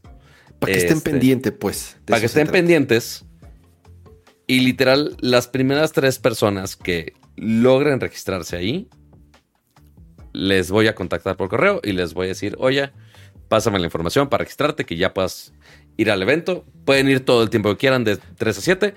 Yo nomás voy a estar 5 media en adelante, pero igual, bienvenidos a... ¿Qué va a haber, Pato? ¿Qué va a haber en el evento? ¿Puedes decir qué va a haber en el evento? De lo que me dijeron, porque lo principal es el torneo de, de justamente Rainbow Six Siege que le decía, pero... Ok eh, es que le dije, oye, pero tienes el, detalle del evento. Y nada más me pasó lo del torneo yo de, ajá, y todo lo demás para que la gente vaya. ¿Dónde, dónde está esa información? Pero mira, eh, Dice, es un espacio donde podrán disfrutar de la final del primer torneo, eh, organizado por TikTok, además de arcades, consolas, retos de VR, meet and greet y una increíble after party. ¿Hasta qué hora el after party? No tengo la menor idea. Y que esta persona me dijo de 10 a.m. a 10 p.m., pero la otra persona me dijo de 3 a 7. Entonces ya no sé a quién creer. Pero los nerds no van de fiesta, pato. Eh, te, sorprenderías, ¿eh? Este, de, de, vez en cuando, y más cuando ya están muchos terminando clases y que ya están hartos de la vida misma, este, sí, sí aprovechan. Pero a ver, y Agustín Cruz, muchas gracias por eh, renovar tu membresía. Ah, no, no es cierto, es tu primera vez en la membresía pro, así que muchas, muchas gracias. Y ahorita dije, oye, ¿por qué tres personas? Porque sí, voy a dejar tres accesos para personas, así bien. Voy, a tener que poner un botón acá para poder activar tus reacciones, lo cual estaría increíble. Eh, pero voy a poner tres accesos se van a ir público en general, sea miembro o no sea miembro. Y aparte, también en el tab de comunidad puedo poner unos posts que son exclusivos para miembros del canal. A ver, Kama, ¿tú qué opinas? Eh, ¿Tres y uno o dos y dos? ¿Dos para público en general y dos para los que son miembros de Nercor? Tres para miembros, uno para general. Ok, me parece muy bien. Bueno. Digo, a menos que que sí de plano, hay muchos miembros, muchos no están en Ciudad de México, entonces también, creo que dos y dos, creo que está bien dos y dos para, para, para, porque al final del día creo que la preferencia va a ser para los que puedan asistir, ¿no? Correcto, sí, o sea, los que son eh, miembros del canal pueden participar en la primera lista para público general y aparte en la privada para, para miembros. Entonces tienen doble oportunidad para registrarse. Entonces, buenísimo. Ahí está. Eh, les pongo más al rato el dato. Va a ser un Google Form. Nada más que me pongan su correo, su nombre y les confirmo por correo. Sí, van a recibir un correo de mi parte. No me manden spam, por favor. No sean así jóvenes. Pero bueno, ya está. Y muchas gracias a TikTok por sus atenciones. A ver si el próximo año ya ponemos el, el Nercor en los TikTokis también. Pero bueno, así es. Muy bien. Ahora. Eh, nada más rápido. Es, ok, este es evento. Y yo sí voy a ir a un evento de videojuegos. Ok. Es el día. Creo que 16, o sea, 10 de este 16 le queda este, rato. Eh, a ver. No sé. O sea, creo que de este sábado al otro. No sé qué día cae. Correcto, del siguiente sábado al otro. Así es. Yo voy a ir al Retro Games Fest de nuestros amigos de Barcade. Ah, cool. Que organizan, que organizan ese evento. Yo sí voy a ir, voy a estar por allá. Entonces, eh, si alguno de ustedes va por allá y quiere saludar, pues bueno, ahí nos vemos. Ah, Pato, pues ahí me, vamos. Me, me avisas y vamos también. Sí, sí, sí. Nomás que yo compré mi boleto porque a, mí, así que, así que sea una celebridad que me inviten, pues no. Entonces. Pero si dijiste que dijiste que amigos de Barcade. Son amigos, pero tampoco así como no soy así tan gandul, así de. Exacto, pero no pues, soy tan gandalla. Pues, regálame un boleto, pinche Asher, no seas culé. No, pues no. Este, eh, eh, amigos, si, si quieren a sus amigos, cómprenle sus cosas. no se las pidan de grata. Este, se, lo decimos como eh, diseñadores, como developers, como todo. Eh, pero bueno, así los eventos de videojuegos de estas siguientes fechas, ahí para que estén muy, muy, muy atentos por ahí. Eh, ahora sí, ¿con qué nos falta de gaming? Nos falta, ahora sí, el tema mayor. otra suscripción, otra suscripción, antes del oh, tema mayor, oh, oh. suscripción. Samson García, muchas gracias por esa no, bueno. No, no puedo con estos efectos de, de. No, no entiendo por qué existen. Pero bueno, ahora sí. Vámonos con The Game Awards. Ya acaba de pasar el evento. Ya empezó el drama. Vamos a seguir el drama por acá. Y digo, como siempre, ya estos años cada vez se extiende más el maldito evento. Eh, pero esta vez, antes lo sufríamos un poco, ahorita ya no tanto, ¿no, Cama? Este creo que... Bueno, duró, dos horas y media. Creo que alguna vez llegó a durar tres horas. una, una exageración. Creo, Pato, que ha sido el mejor Game Awards que he visto. Sí. Eh, ya llevan 10 años, aparte.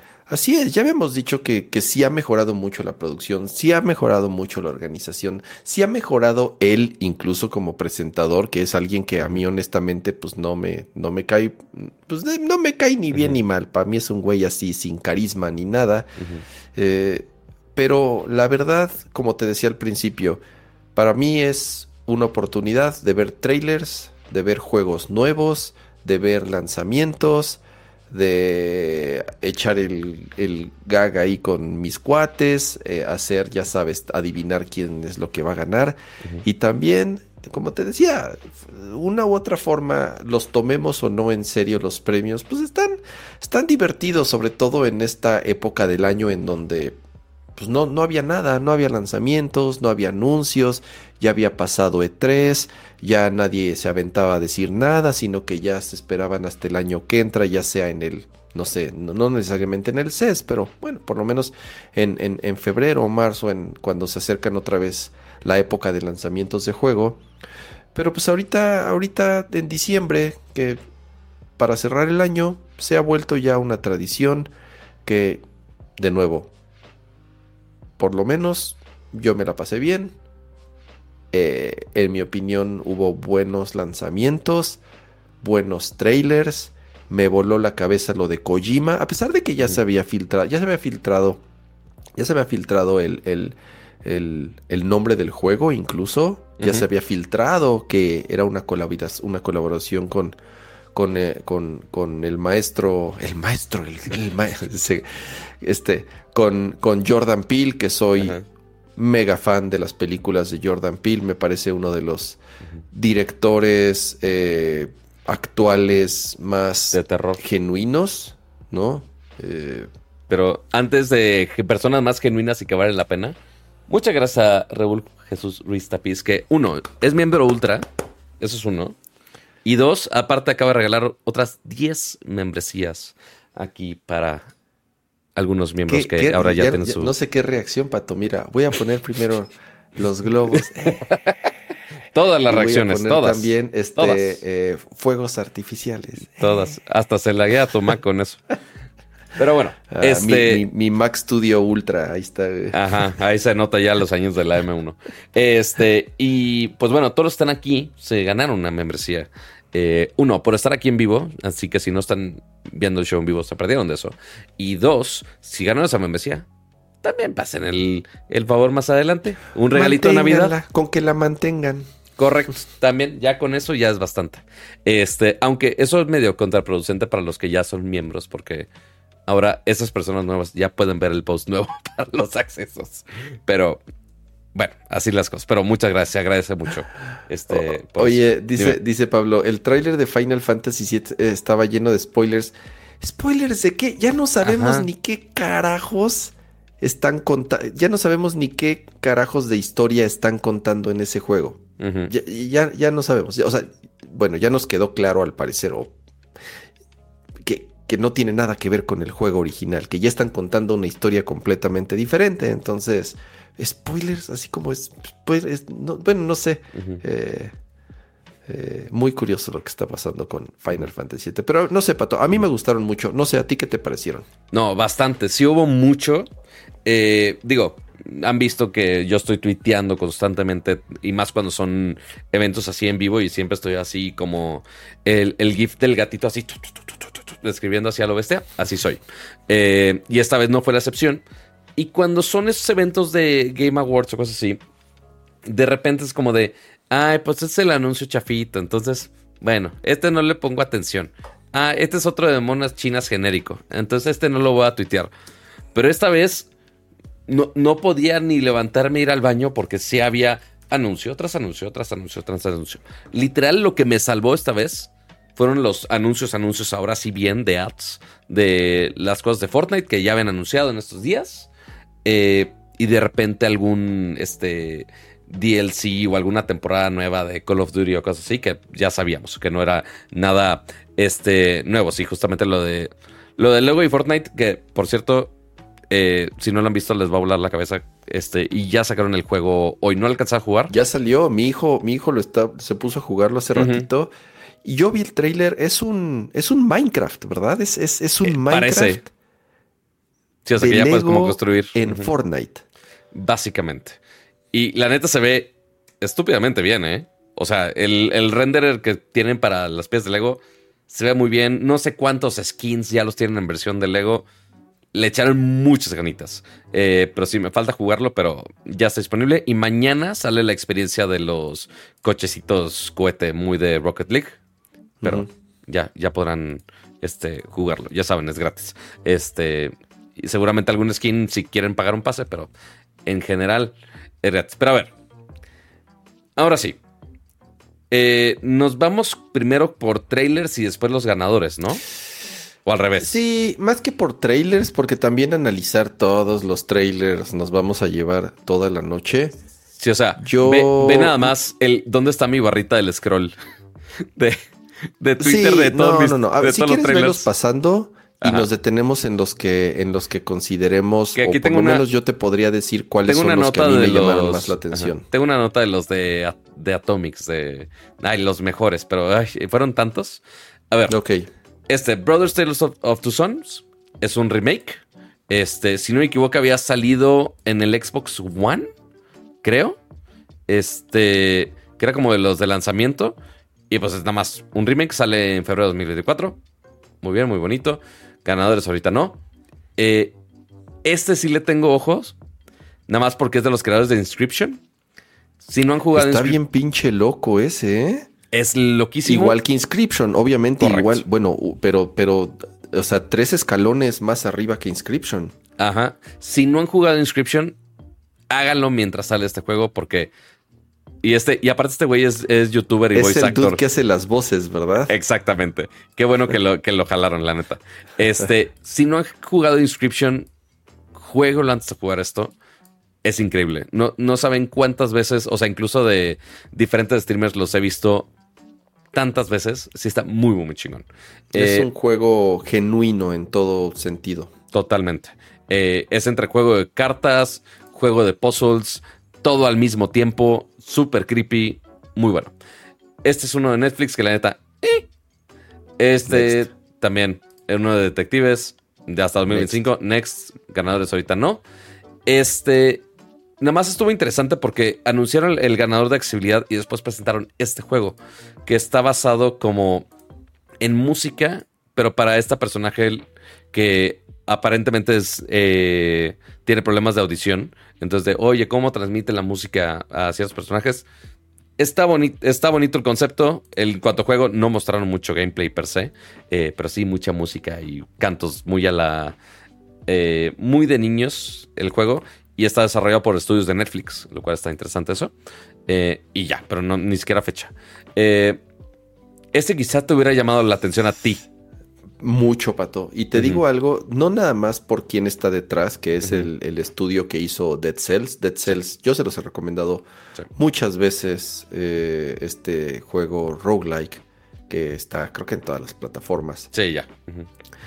Y este es su siguiente juego, el cual se parece mucho a otro juego igual roguelike que estuve jugando este año y que ya se me olvidó el nombre y que no, puedo ver porque ya no tengo mi Steam Deck, pero se los recomendé en algún momento. Eh, se ve que es un roguelike, pero bueno, obviamente en, 3D, visto desde arriba. Eh, con Como vista isométrica. Así es, con un arte bastante peculiar, con un este eh, ajolote como el protagonista. Si te fijas, es un ajolote. Sí, sí, sí. Eh, muy sangriento, igual que Dead Cells, obviamente. Sé que, la parte de gameplay, híjole, duran segunditos, pero sí se ve muy rápido. Sí, sí, Va a estar muy bueno este juego porque obviamente van a agarrar todo lo que aprendieron en Dead Cells, ahora en un juego, pues bueno, en, 3D. Y a mí sí me llamó mucho la atención. ¿Esto es de multiplayer? O sea, porque yo veo tres personajes. Ah, se ve interesante. Sí, o sea, se, ve, por lo que entiendo, se puede jugar de uno o de tres. Y te digo, mm. ah, Ember. ¿Cómo se llama este? que Ember Knights, ya me acordé. Se llama Ember Knights, el que yo estuve jugando. Y es. Se parece mucho. Y también es un roguelike. Es. Ah, te podría hasta decir que, que se inspiraron. Porque es muy similar. De verdad es muy similar. Eh, búsquenlo, se llama Ember Knights. Está en Steam, cuesta muy poquito dinero. Está súper divertido y, creo que es un buen adelanto a lo que va a ser este juego. Súper. Este. ¿Tiene fecha? Nada más wishlist en Steam, pero no tiene fecha por ahora. No. Ok. siguiente. Dave the Diver salió en el trailer. Brutal esto. Qué increíble está el crossover. Y aparte está, está padre que es un crossover de dos indies, lo cual está increíble. Estos dos juegos, ambos, Dave the Diver y Dredge. Dredge no lo hablamos tanto, pero es como de. Igual, los dos No eran manches, temáticas claro del que se hablé un montón de Dredge, pato. Sí. Ah, bueno. Hasta Más mostré de- mi edición especial que compré, acuérdate. Sí, pero a comparación de Dave the Diver. Ah, bueno, no, es que Dave the- a mí se me hundió o sea- Dredge. Sí, sí, sí. Dave the Diver es un juego superior a Dredge. Eh, en- ¿Entiendes? Se hunde porque es un barquito. Ok, ya me cayó. Este, bueno, el punto es, oye, ¿qué hicieron estos dos en conjunto? Los dos son juegos con temáticas en el océano, cada uno con su barquito. ¿Qué hicieron? Pues vamos a hacer un collab. Entonces, eh, va a haber un DLC eh, en colaboración de con Dredge.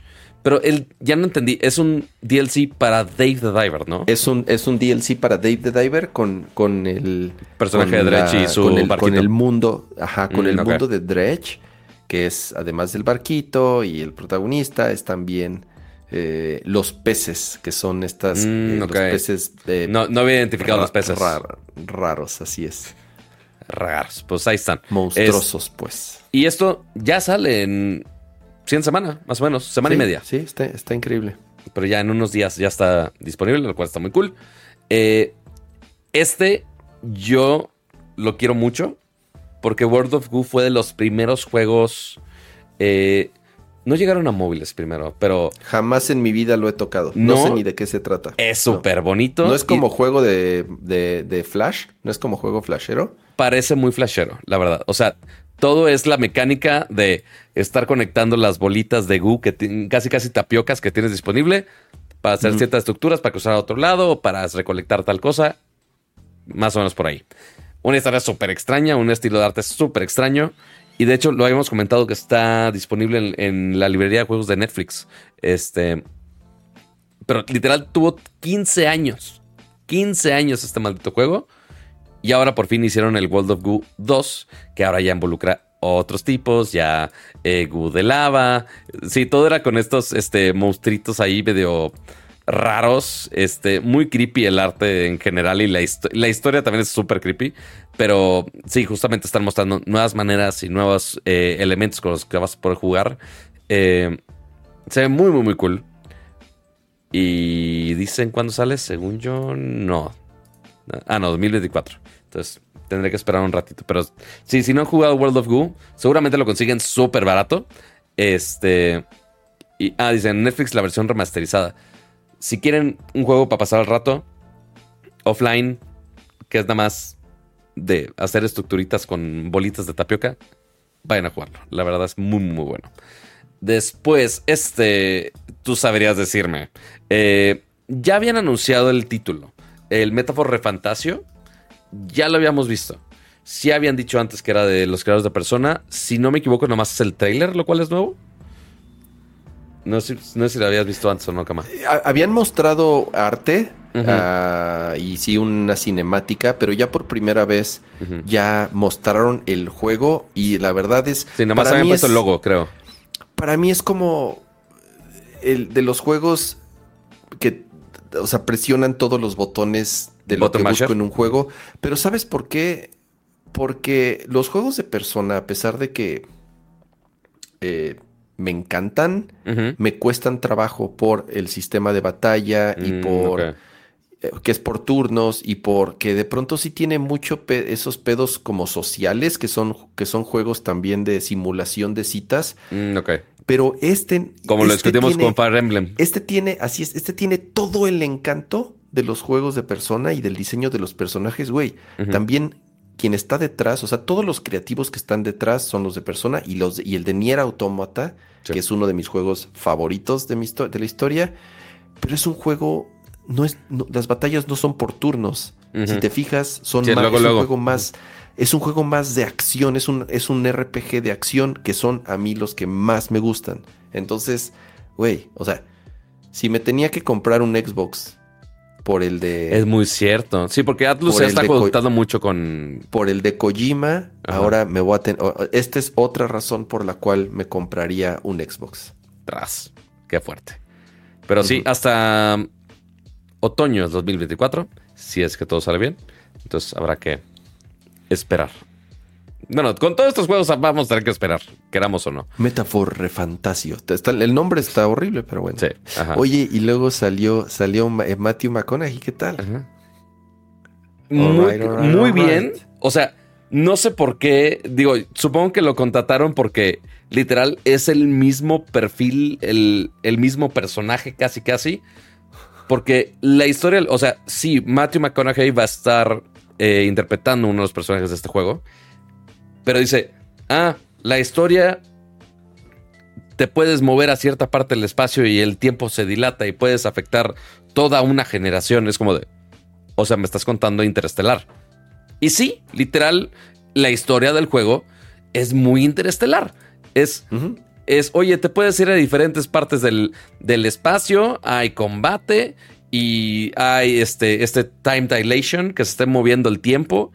Eh, lo que, que se mueva el tiempo no lo explican mucho. Se ve en la historia, pero no en el trailer. De, o sea, en cuanto a gameplay, pues.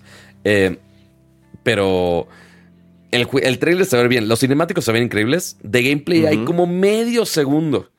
Así Este, es. y ella dice, ay, ya me tengo que ir al espacio y se va al espacio y lo va a perder en no sé cuántos siglos, va a tener que irse a un hoyo negro, en el hoyo negro va, se va a dilatar el tiempo. Es maldito interestelar. Es de, no, es que tengo que ir a la con menos, con menos acción. Bueno, con más acción, definitivamente. Imagínate, imagínense que es la historia de Interestelar y la de Buzz Lightyear al mismo tiempo. Porque dice, es que voy suficientemente rápido que se va el tiempo. Y Dead Space al mismo tiempo. Casi, casi. Creo que sí hay como dos segundos de game. Sí, No, yo no vi había- como ahí unos está. monstruos ahí. Sí, o ahí sea, está. Ajá, exacto. El juego se llama Exodus. Que, ok, ya vimos, el cinematic se ve increíble, cool. Y de gameplay, hay bien poquitito. Ahí va, ahí va, espéralo, espéralo. Espéralo, espéralo. Maldito Twitter, ya ponlo. Ay, muy, muy tardado Exodus. Ahí está. Y esta parte del gameplay está sencillo. ¿Sabes? Pero Me- está me- bien. Me, me recuerda también al de eh, al de PlayStation que salió ¿Returnal?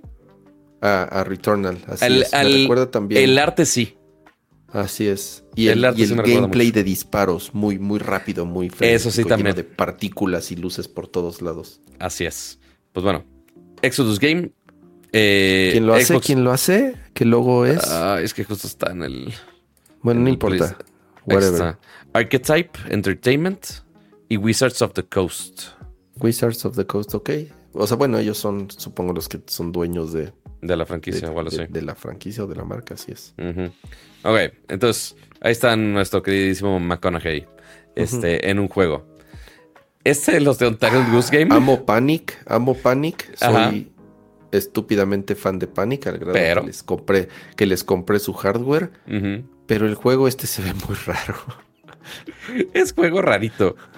Digo, que también no sé qué esperabas de los creadores de Untitled Goose Game, el juego del ganso. Bueno, pero Untitled Goose Game eh, está bien chingón y por lo menos, o sea, y Oigan, es más y- accesible. Este sí está muy, muy, muy raro. Oigan, y nada más, antes de que se me pase, eh, muchas gracias a Juan Aranda que acaba de renovar por 22 meses ya eh, su membresía pro. Este, voy para dos años de miembro. Saludos, muchachos, saludos, saludos. Ya se me estaba pasando entre tanto trailer, pero dispénseme ahí. Este, el juego está bien maldito rarito. Pensé que iba a ser como Lemmings al mismo tiempo, pero después están estos personajes eh, con el shader más antiguo de la vida, junto con estos entornos 3D. eh, Parece como los tech demos de Pixar antes de hacer Toy. Story. Exactamente, sí, se ve rarísimo. ¿De qué es el juego? Me encantaría decirles, no tengo la menor idea. Este, pero pues, ¿cuándo sale? 2025. O sea, tan, tanta sofisticación hay en este juego que va a salir hasta 2025. Este, Porque incluso hicieron, ¿cómo se llama el otro juego que, hizo, que coprodujo Panic Pato? El de el, el- el del cuidador del bosque. Ah, Firewatch lo hizo Panic. Firewatch, eh, sí, según yo es una coproducción de Panic, ¿no? Ah, sí. A ver. Firewatch, Game. Firewatch. Sí, porque Firewatch es un juego muy bonito. Muy, muy de Camposanto. Camposanto es de, según yo, Camposanto es de Panic, sí. Camposanto y Ah, ok. Panic. Ajá, sí, sí, sí. Ok, eso no sabía. Interesante. Ok. Entonces, pues digo, si se ve así de bonito, aunque sean los personajes así todos de, de flasheros, pues, pues vemos, a ver qué tal. Después, ah, la dinámica de Game Ah, Awards. se cayó. Yo también quise, yo quise entrar y se cayó. Así es. Sí, lo, sí logré entrar, pero pues, se tardaba mil años. Esta fue una gran, La gran sorpresa, sorpresa. ¿no, Pato? Totalmente. Eh, por si no lo vieron, salió este tráiler y donde dicen, ah, pues Kratos regresó. Y pues no, no regresó en forma de fichas, regresó en el juego del año, año pasado. ¿Sí fue el juego del año, del año pasado? Según yo sí. Este, pero no, no hace dos, ya ni sé. El punto es, God of War Ragnarok va a tener un DLC. No solamente va a tener un DLC, va a ser un DLC gratuito. Ya si ya lo tienes, ya lo puedes jugar. Y tan ya lo puedes jugar que va a estar. No, no. Bueno, no, ya todavía 12. no, todavía no. Ajá, ya me iba a adelantar. sí. Dije, espera, déjale el tweet. Eh, va a salir en. Un bonito regalo de cumpleaños. no Exactamente. si tan solo hubiera jugado God of War Ragnarok. Oh. Este. este es el problema ahí. Eh, va a salir este 12 de diciembre. La siguiente semana, siguiente martes, ya van a poder jugar este DLC totalmente gratis si ya habían comprado el juego. Eh, ya más o menos leyendo el- en el trailer que pusieron en YouTube, eh, se llama God of War Ragnarok Valhalla. Eh, básicamente va a ser un roguelike, pero de God of War. Como lo que vas a hacer con Last of Us. como lo que van a hacer con Last of Us, que pues sí, tiene todo el sentido del mundo. O sea, si tienen todos los enemigos ya hechos, ambos, para Last of Us y para God of War, si ya tienen muy buenos enemigos, muy buenos boss fights, pues nada más vamos a alternarles de orden. Y ya, y que no se acabe nunca. Vamos a hacerlo random y San se acabó. ¿Qué eh, modos alternos va a tener entre stage y stage? ¿Quién sabe si las armas? ¿Quién sabe si los bosses?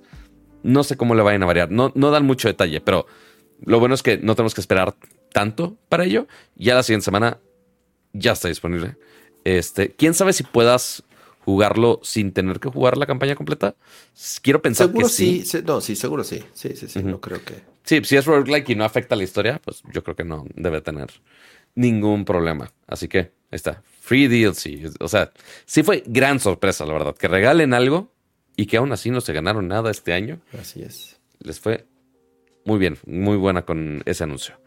Eh, y después del otro lado, Microsoft también medio queriendo hacer un madrazo eh, con este nuevo entre cinematic y gameplay. Ya ven que todo lo intentan hacer ya in-engine de Hellblade 2. Antes Yo era... pensé que ya había salido Hellblade 2. No, No sé Es- por qué yo pensé que ya había salido. es que llevamos tanto tiempo ya, ya viéndolo. Tiene un chorro que lo anunciaron. Ah, no, a ver, espérate. Salió otro que se parece mucho, Pato. El de las Ah. ratas. Ah, eh, Plague's Tale. Requiem. Plague's Tale. No sé por qué se me hacen iguales esos dos juegos. Pues más o menos le pone así de, ah, vamos a poner a la protagonista mujer toda en, entierrosada porque está sufriendo, pobrecita. Básicamente se ve igual, eso. Ese, ese aspecto sí, sí se ve igual. Este, pero el, digo, también siempre llevan a la chica que hace el mocap, que es dentro del equipo de, de Ninja Theory, si no me equivoco, que es el nombre del developer. Y el, el motion capture, el cómo hacen los cinemáticos, increíblemente bien. Todos los entornos Sí. que ponen en el tráiler también se ven muy, muy cabrones. Eh, falta ver en cuanto a gameplay. O sea, cuánto. Eh, el- eh, a ver, el, el uno a, a mí se me hizo muy aburrido. Yo sí lo intenté jugar y a las a la hora y media, a las dos horas, yo dije, no, no, esto no es para mí. Una me, pareció, me es una pareció historia muy heavy. aburrido el primero. Es una historia Pero muy no heavy. por la historia, el jue- la historia a mí me a mí siempre lo he dicho, a mí la historia en los juegos me, me vale gorro. Puede tener la peor historia o la mejor historia, pero si el juego está aburri- está divertido, lo, lo voy a jugar. Si está aburrido, no, no lo voy a jugar. Totalmente. Muy de acuerdo. Pero sí, del, del- digo, el poder gráfico ya sabemos que lo hacen con un, con un Real Engine 5.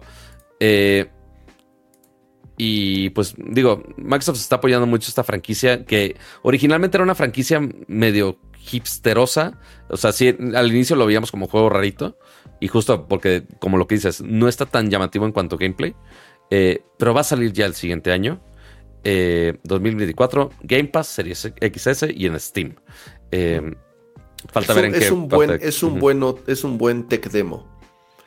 Más no es un Sí. buen juego. Al menos el 1. ¿Quién sabe? bueno, este el sí 1, le- el 2 ajá. no sé.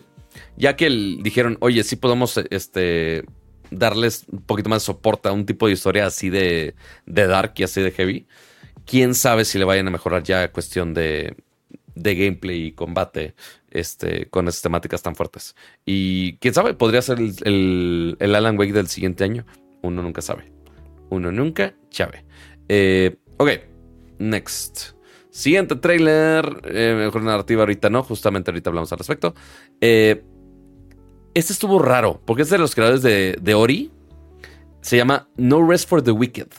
Se ve increíble. Se ve muy bien. A mí me, a mí me encantó y, bueno, Ori es una fregonería y este es como un RPG de acción eh, con una temática que a mí honestamente no me fascina. Es todo lo que tiene que ver con... Piratas. Como con piratas. Siempre me ha dado flojera. Pero ya nada más por el hecho de que sean los mismos que hicieron Ori y ya viendo el gameplay, se ve bien. Yo sí, yo sí. Sí, al, menos sí pusieron eh, un poquito de, de, gameplay. Que son justo esas, esas escenas que algunos pensarían de, ah, oye, Cinematic. No, se ve muy bien. La dirección de arte de esos güeyes es única. Eh, y logran cosas increíbles por el estilo visual, no necesariamente por. por eh, digo, sí, técnicamente también tiene un gran mérito pero, pero es más por el estilo visual y la dirección de arte, por, por lo cual Ori es, es ridícula, es, precioso Ori. Sí, totalmente. Digo que ya habíamos, eh, digo, habían recaído en Ori y el, el, segundo de Ori que también estuvo muy bien. Este, justo aquí, Moon de los creadores de Ori, porque es lo único bueno que han hecho, porque pues sí, lo hicieron muy bien, pero no se habían salido de ahí hasta ahora con este juego.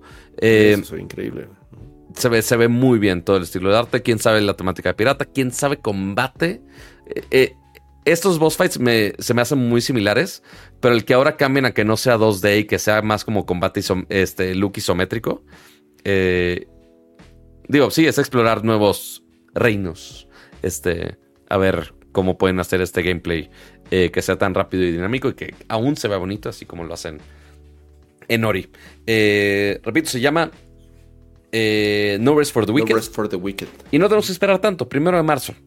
Eh, entonces ya a principios, bueno, no principios, pero ya más en la primera mitad del año, ya lo podemos jugar. Este, pero sí, muy de, muy de muertos y demás cosas. Next. Tenemos este del estudio japonés que dijeron, ay, esta chica hizo su estudio. Es como, o sea, sí. Yo sigo sin entender que, o sea, que nos pusieron Cinematic. así es, o sea.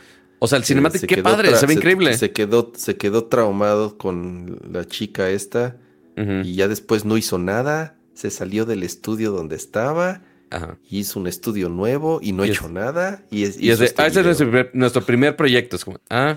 Y así, y puso ese video así de, ah, ok, chido, next. nada más ahí, sé que hay un mexicano de por medio porque estuvo tuiteando de, ay, por fin salió nuestro trabajo y demás. Mm. Pero pues falta ver tu juego, chavo. Este. El anuncio de Sega. Dijeron, vamos a usar un trailer para anunciar cinco juegos ALB. Vamos a usar todas las franquicias habidas y por haber que tenemos, excepto Sonic, para rehacer todos los juegos que podamos. Y aquí, en este trailer, digo, se ve muy poquito de cada uno, porque ni siquiera es el, el anuncio de, de cada juego, es estamos anunciando que estamos en el development, apenas en el desarrollo de todos estos juegos. Entonces, eh, ¿dónde está el Jet Set Radio? Aquí debe estar ya entrando el Jet Set Radio a la toma. Eh, entonces ahí está. Jet Set Radio. Yo lo único que jugué, el primero que, jugué fue de Xbox. Este, no jugaste el original de Dreamcast entonces. No, no jugué el original. O sea, jugaste el Future, que fue la secuela. Correcto. Este, ese estilo de arte se ve increíble. Este de acá. Ese era Streets of Rage. Ese es Shinobi. Después. Eh, eso es Golden Axe. Sí, Golden Axe, correcto. Eso es Golden Axe. Nueva energía. Y eso es Crazy Taxi. Es que es el que más me emociona de todos, el ¿Sí? Crazy Taxi. Es, es un juego estúpidamente divertido. A mí, Jet Set Radio, Pato, yo lo ah, jugué mucho cuando salió en Dreamcast. la música era brutal y el estilo de arte único en esa época, pero el juego no es muy divertido. A mí el juego ya como tal, Ah, yo el juego no es muy divertido porque era nada más patinar y grafitear. Realmente no era. No, no, no, no era Pero, muy ten- bueno. el pero tenías, que juego. pega- Eh, eh, tenías que pintar a los enemigos para matarlos. Sí, pero, pero no es muy divertido. Te digo, se, bueno, en mi opinión, eh, Streets of Rage es bueno, Golden. A ver, los tienen que rehacer porque si tú los juegas ahorita son, son aburridísimos, todos, todos, todos. Totalmente. Eh, Crazy Taxi se defiende un poquito porque tal vez junto con Jet Set Radio Future es de los más modernos. Eh, Streets of Rage han salido nuevos, por ejemplo, el 4 que salió está increíble. A ver, digo, está bien, pobre Sega. Pobre Sega porque, pues, o sea, ¿qué han hecho los pobres en los últimos años? Les ha ido fatal con Sonic. Eh, y estos son juegos muy importantes y con mucha historia. Y si los rehacen bien, ojalá les vaya bien. O sea, le des- de verdad yo le deseo lo mejor a Sega. Los quiero mucho. Pero pues también pobrecitos, llevan muchos años Sí. sin... sin- Intentando y pues sin mucho éxito. Intentando, exactamente. Pero sí, el- al menos a mí sí me emociona el Jet Set Radio. Este, pero sí, Crazy Taxi también se ve muy bien. O sea, el nada más Crazy Taxi, es, Crazy Taxi es- a mí se me hace mucho más divertido Crazy Taxi. Ok. Pero sí, es más arcaidioso. Pero sí, eh, qué, qué bueno que Sega está haciendo nuevas cosas por ahí. Bueno, renovando cosas. Otro juego de peleas de otro- Dragon Ball. Otro pinche bye. Dragon Ball que se Ni ve idea. igual a todos, bye. Curio- que, que curiosamente todo mundo lo estaba tuiteando. Es como, güey, no entiendo su fandom, pero yo sé que es Latinoamérica, repito, escuela del Opus Dei, que todo era pecado, entonces mm, eh, era del demonio esas cosas. Eh, este, del Ya, mundo del Dead by un- Daylight, Un juego, un, un juego de historia. Eh, de un, de solo de jugador, interesante, Bueno, de, de Supermassive Games, ¿eso no te emociona? ¿Qué ¿No? ha hecho Supermassive Games? Supermassive Games. Games. Así que juegos ha hecho Supermassive Games. Eh, está The Query. ¿Son, ¿Son esos raritos de historia? Supermassive Games. Ah, son los que hacen los juegos de terror. Sí. Ya sé cuáles son. Little No, no me gustan. The Query. Sí, no me gustan. Bueno, entonces ahí Dead by Daylight intentando expandirse un poco más de su multiplayer. Ahora darle historias de terror. Este, Visions of Mana de Square Enix. Dije, A si ver. dice mana, quiero pensar que es siguiendo el otro juego que tiene la palabra mana. Quiero pensar. Yo no tengo Sí. la menor idea, pero sí. Tengo sentimientos encontrados. Te voy a decir por qué. Secret of Mana es de mis juegos favoritos en la historia. Está Ajá. en mi, siempre va a estar, va a ocupar un lugar muy importante en Mm. mi vida y está en mi top 10 de juegos de la historia. Nivel Eh, Podría intocable. decir que es mi juego favorito de Super Nintendo. Ok. Ajá. Arriba de Chrono Trigger, arriba de este Final Fantasy. Secret of Mana tiene un lugar muy especial para mí. Es, es, me encanta. Ujú. El problema con Secret of Mana es que después salieron otros juegos dentro del mismo universo. Ok. Sword of Mana, Mm. Children of Mana, Legend of Mana. Y la verdad, no son buenos. Ok. Ese es mi problema. O sea, a pesar de que son del mismo universo, de, uno de mis juegos favoritos de todos, no, han sido buenos juegos. Entonces, por eso no me emociono tanto. Ujú. No me emociona tanto. Sí, tiene los mismos enemigos, los mismos visuales, el árbol del mana, bla, bla, bla, el mismo logo, lo, lo que sé, no sé quién haga la música, pero Pero hasta ahí. eh, no me quiero emocionar porque los juegos que salieron después del mismo universo, a mí, incluso siendo amante de la serie, no me, no me, no me gustan. Tras. Nada más porque hay, hay baja expectativa, pues, de esto. Esperemos Sí, a ver si más bien, arreglan más bien, no, más bien, no exactamente, no quiero, no quiero emocionarme para que después mi castigo sea, este, eh, eh, Decepcionarte otra peor. vez. peor por creer, así es. Muy bien.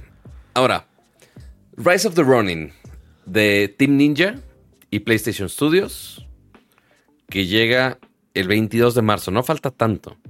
Y según yo, no me acuerdo de haber visto nada de este juego. Yo pensé que iba a ser algo de Ghost of Tsushima. Este, no, pero pues es que no. es Team Ninja. Acuérdate que Team. Ninja son los güey. Ellos están. Hasta se me hizo raro que estuviesen trabajando con un proyecto del Play- de PlayStation, ya que es- ellos estuvieron casados con Xbox muchos años. Sí. Eh, no sé qué otro juego sacaron después. que no haya sido eh, Ninja Gaiden. Seguramente nada. Estoy un poco desconectado de lo que Ahorita lo busco. este Team Ninja. Pero bueno, también es. Lo veo y digo, ¡ay! Han salido como tres o cuatro o cinco juegos muy similares en los últimos años. Juraba que era Sekiro en alguna parte del tráiler también. Bueno, lo que pasa es que Sekiro, honestamente, ninguno, ninguno le va a ganar a Sekiro. Ni siquiera Ghost of Tsushima, que es precioso. Sí. Pero no le gana a Sekiro. Eh, ah, mira, Nio. Sí es cierto, tienes razón, Pablo. Nio es de. Nio es de. de. De Team Ninja. Y son buenos, pero. eh, siempre en la sombra de. de. obviamente de Dark Souls y de Demon Souls y de. y Hacen de- Neo y hacen Dead or Alive Extreme. Bueno, Dead or Alive es lo, es, eh, pues sí, obviamente Dead or Alive, que es lo que han- ha hecho toda su vida. Dead or Alive también Extreme Beach Volleyball Exacto. y, y Ninja Gaiden. Y esas cosas que Este, llevan los physics de los humanos Así- al al límite. Así es. Qué Em, terrible. Pero sí, con Nio, tienen razón. Con Nio ya habían salido desde hace tiempo con, con PlayStation. Y este se ve bien, pero se ve igual a Ghost of Tsushima. Se ve igual Sí. a, a, este Sekiro. Se ve igual. Vas a, acabamos de ver el tráiler de otro. Que hay otro que es como blanco y negro, ¿te acuerdas? Sí, sí, sí. Y apenas hace poquito vimos otro igualito que es como de samuráis. Entonces, ya hasta estoy confundido porque han salido muchos similares en los últimos años. Oh, Pero sí. bueno, Team Ninja son buenos y tienen, hacen, o sea, Ujú. el gameplay de Team Ninja es, es, es de primer nivel siempre. Ahora sí, vamos con uno de los que se robó parte de la atención el día de hoy. El rarísimo tráiler de Hideo Kojima con Xbox Game Studios, lo cual igual rarísimo. Bueno, imagínate la lana que le soltaron. Sí, o sea, para la decirles... cantidad de dinero para hacerle un juego exclusivo. Sí, eso, eso está. O sea, ya por sí, eso ya es un super anuncio. Eh, pero esto es un juego, bueno, juego entre comillas, este, que se llama OD. OD. Eh, únicamente son personas haciendo algunos diálogos. Y ya. Es todo. ¿Qué cuenta? ¿Qué, historia cuenta? Ni fregada idea, no se entiende nada. Es un, es un trailer raro de, de Kojima, no sé qué esperaban de mí. Es, es todo lo que hace. Se ve muy bien, está creepy, está raro, como esperaríamos de Hideo Kojima. Y ya, ya con eso estamos satisfechos todos, creo. Y que, y que esté gritando esta morra. Sí, mira, yo, yo eh, pequé y dudé de es Death Stranding. Ajá. Ustedes saben bien mi historia de Death Stranding. Pero me cuesta trabajo dudar de y no creerle a Hideo Kojima. Y más cuando, digo, no sé qué tan involucrado esté, pero ya cuando salió Jordan Peele y resulta que esto es una colaboración entre Hideo Kojima y Jordan Peele, que es, como les dije hace rato, de mis directores favoritos actuales que hacen las, las, las tres películas, últimas películas que ha hecho Jordan Peele. A mí me fascinan las tres. Se me Que, hacen... para los que no lo conocen, es el director de Get Out, de... Ay, se me olvidaron los otros. ¿Cómo se llama esta de los aliens? Us. Oz y Nope. También. Y Nope. Y Nope. Este, muy buenas las tres. Eh, de las eh, películas modernas de terror mejores calificadas en los últimos años. Eh, y justamente está colaborando con Hideo Kojima. ¿Por qué? Porque según lo que dijo eh, Kojima ahí en la entrevista que le, que le hicieron en el escenario, eh, parece ser que no solo es un juego, sino que también es película, pero que Como todos los juegos de Kojima. Correcto. Y que también va a redefinir un nuevo medio. Una madre así súper bizarra, dijo. Y que le creo. La verdad es que le creo. ¿Cómo lo van a hacer? ¿Quién sabe? O sea, el que va a dar miedo va a dar chingos de miedo. Eso sí te lo, puedo- te lo tengo aseguradísimo. El cómo va a ser la experiencia va a estar rarísimo. Eh, muchos están diciendo, ah, güey, se había quedado con las ganas de hacer PT. Se quedó con la espina, se quedó con la espina de Silent Hill y PT, Ujú. o sea, sí se quedó con esa espina clavada y esta es, esta es eh, Vamos a hacerlo vamos a hacerlo con un juego rarito igual de dos letras. Este, pero vamos a hacerlo con Xbox y vamos a hacerlo con Jordan Peele y vamos a hacer una experiencia de terror cabrona. Obviamente esto no nos dice absolutamente nada del juego. Sí hay muchos eh, actores involucrados, lo cual está cool. Y más cuando quieras hacer una experiencia narrativa de ese estilo. Oye, oye, Pato, perdón, es que ahorita viendo eso, de pronto hasta dudé. ¿Es video o CGI? No, es CGI, totalmente. Totalmente CGI, ¿verdad? Sí. Es CGI, pero. Se, ve muy fácil en el, grito de esta chica. Se ve como, como los tracking points, así. Así saltan muy cabrón. hay partes en donde se ve. Es, es, el famoso Uncanny Valley, ya sabes, en donde hay cosas que se ven muy reales y de pronto se ven falsas y, estás interpolando esa, esa, línea. Eh, eh, está muy cañón. cuando sale el güey, el, otro, Ajá. se ve. Eh, quiero, quiero el grito de esta señora.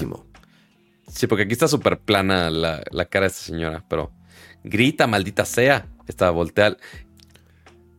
Así ves como el. Sí, sí, sí. Creo que es una. ¿Sabes qué? Se me hace que sigue siendo como una. O sea, sí es CGI, pero de. está. Con. Ajá. De pronto con un mapeo casi, casi de. de video. Sí. No, totalmente. Ajá, o sea, es una mezcla ahí entre CGI con, con un mapping de video, por lo que hay partes en donde sí se ve muy real, en donde tú le podrías poner pausa. Sí, con este güey sí. y sí te puedo decir, es una fotografía. Totalmente. Pero ya obviamente cuando lo ves en movimiento, y por eso te digo que es esa línea muy extraña en donde de pronto se ve real y de pronto no se ve real, es, es, un, es una mezcla ahí interesante. Y nada más, lo único que dijeron de Microsoft de, ay, estamos usando la nube de Microsoft. ¿Para qué? ¿Para qué? ok, chingón. Es de, ah, qué padre, que recolectaron datos de la, nube. Tecnología de Azure detrás. Ah, Así de, este grid que ven en el ojo del güey, ahí, está, esa es la nube. Esa es la nube, es el enemigo del, juego. Este, pero no, está muy cabrón de cómo hacer un storytelling con los reflejos de, los ojos. Este, si no lo han visto, sí vayan a ver el trailer porque está muy chido. Pero después del podcast, después del podcast.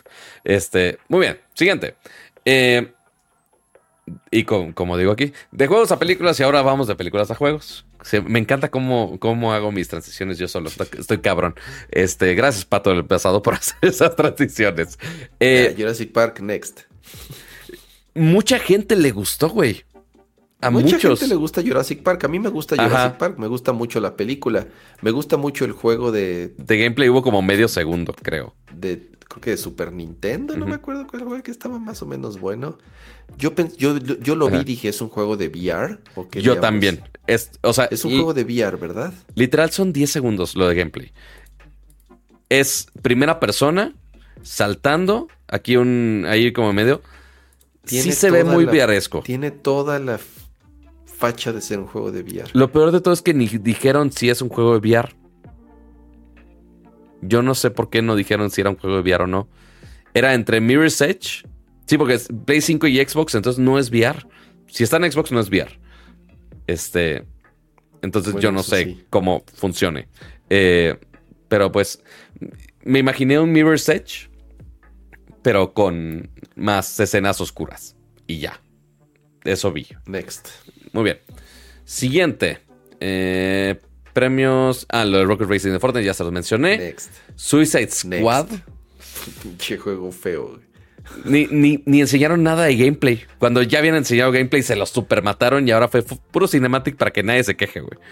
Eh, esta es la cultura china. Ya lo habíamos el visto. Rey Mono. Correcto. Pato, llevan, ¿qué lo anunciaron? ¿Hace cinco años? ¿Seis Más años? o menos. ¿Hace cuántos años vimos por primera vez este juego? Muchísimo tiempo.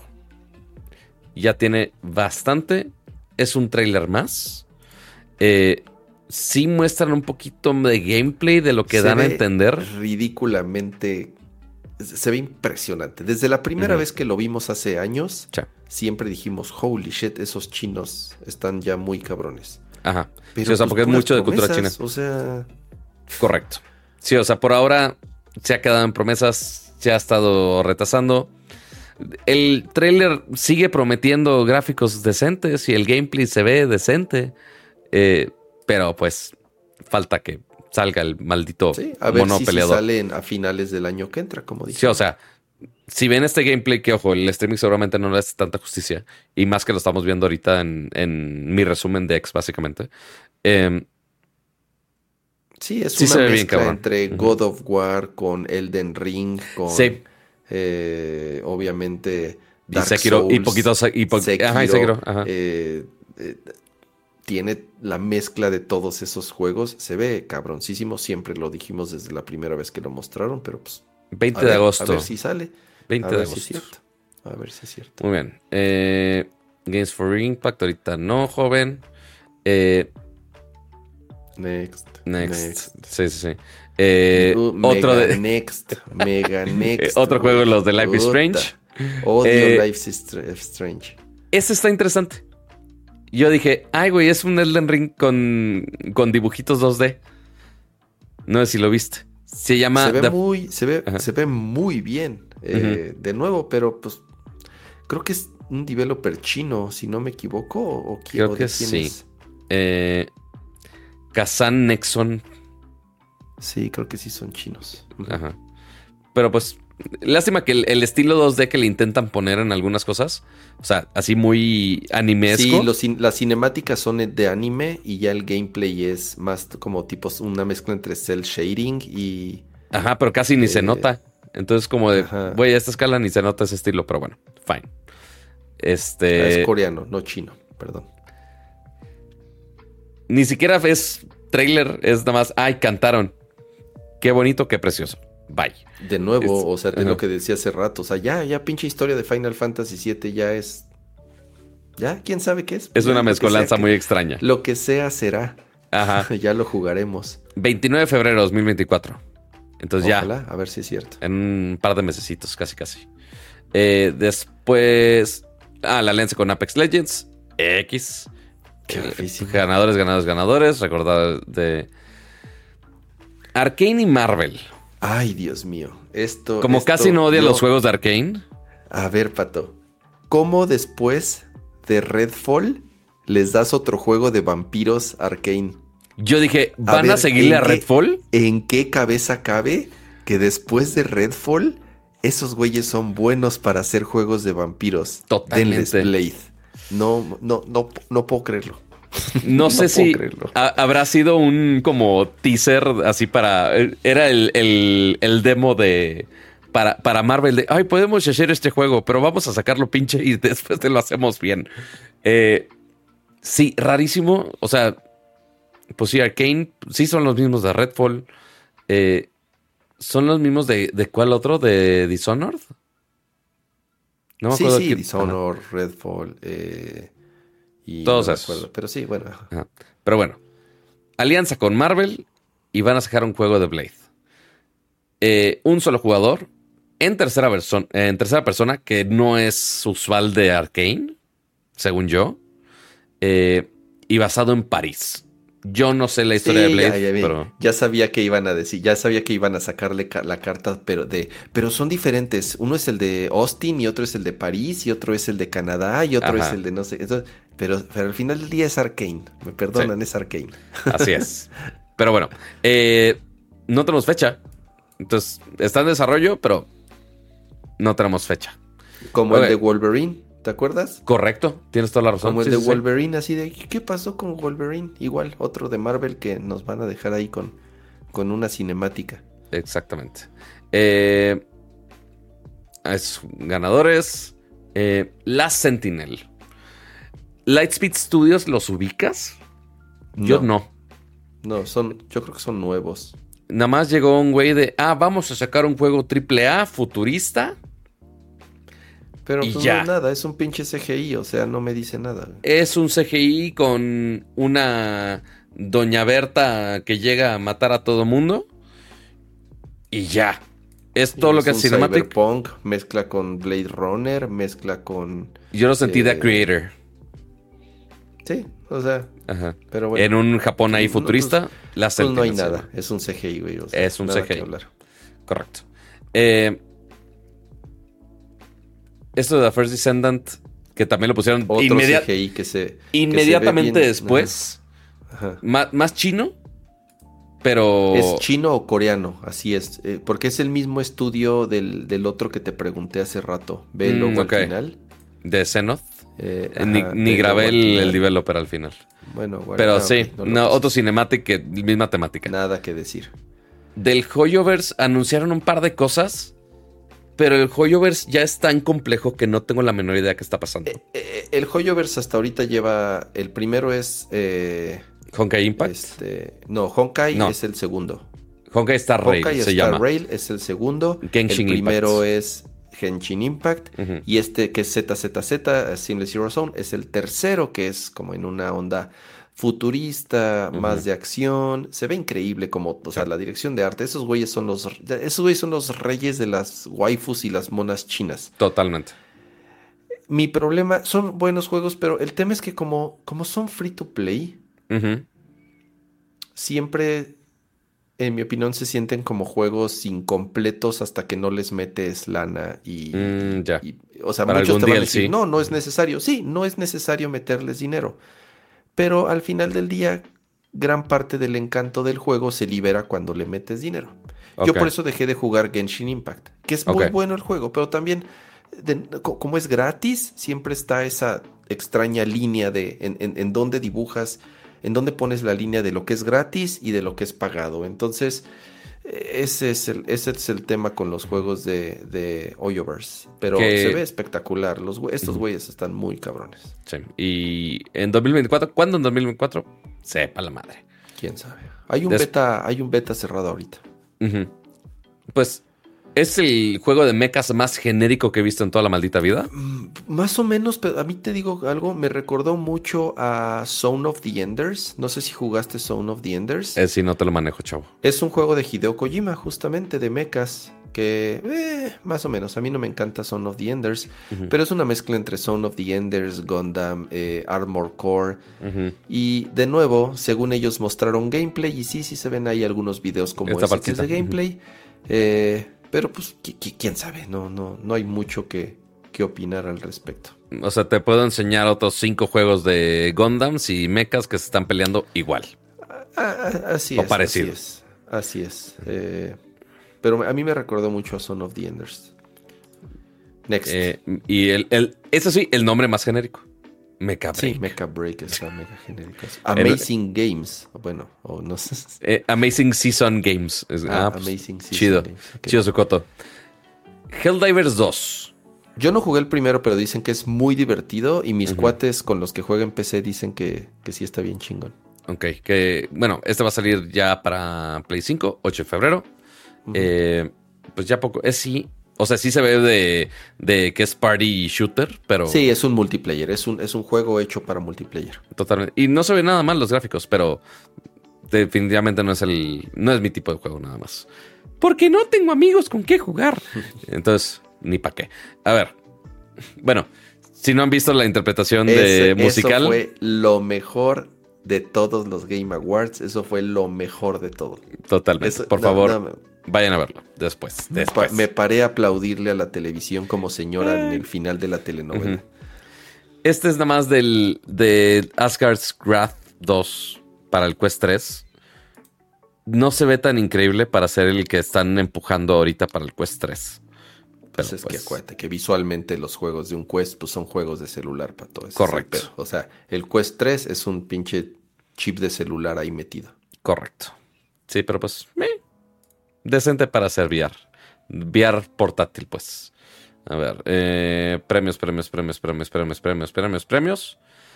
Eh, el creador de No Man's Sky llegó a decir, ahora sí créanme, por favorcito, no sean gachos. Yo no sé por qué le permitieron subir a abrir la boca.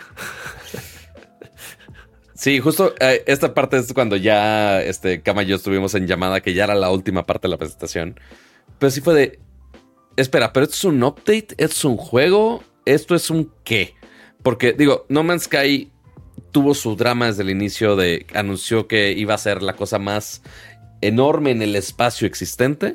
A- al final, al final, después de 10 años, Correcto. cumplieron. Exacto. Ajá, o sea, con harto update, o sea, no me acuerdo si ganó de Ongoing Game en algún momento, según yo sí. Este, pero sí, sí tuvo muchas mejoras, pero le sufrió al inicio. Muy cyberpunkesco su, su inicio. No por box, sino porque no había nada. Eh, y ahora sí dijo: Oye, ahora sí hay mundos. Ahora sí puedes explorar en todos lados.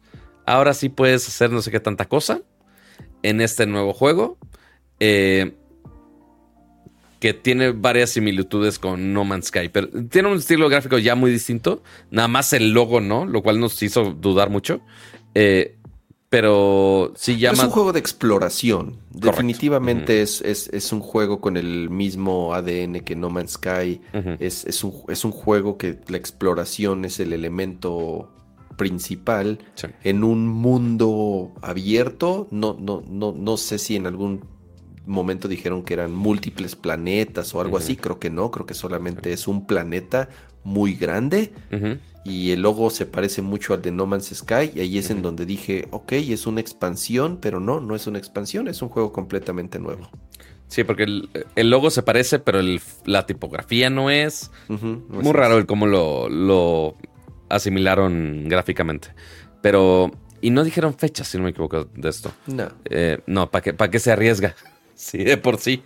Este, pero bueno, si les gustó no más cometer el mismo error. Exactamente. Eh, dice en el chat, quizá mejor que Starfield. Quizá. Se ve más medieval este, pero quizá. Eh, es que ya estamos llegando a los finales de los anuncios.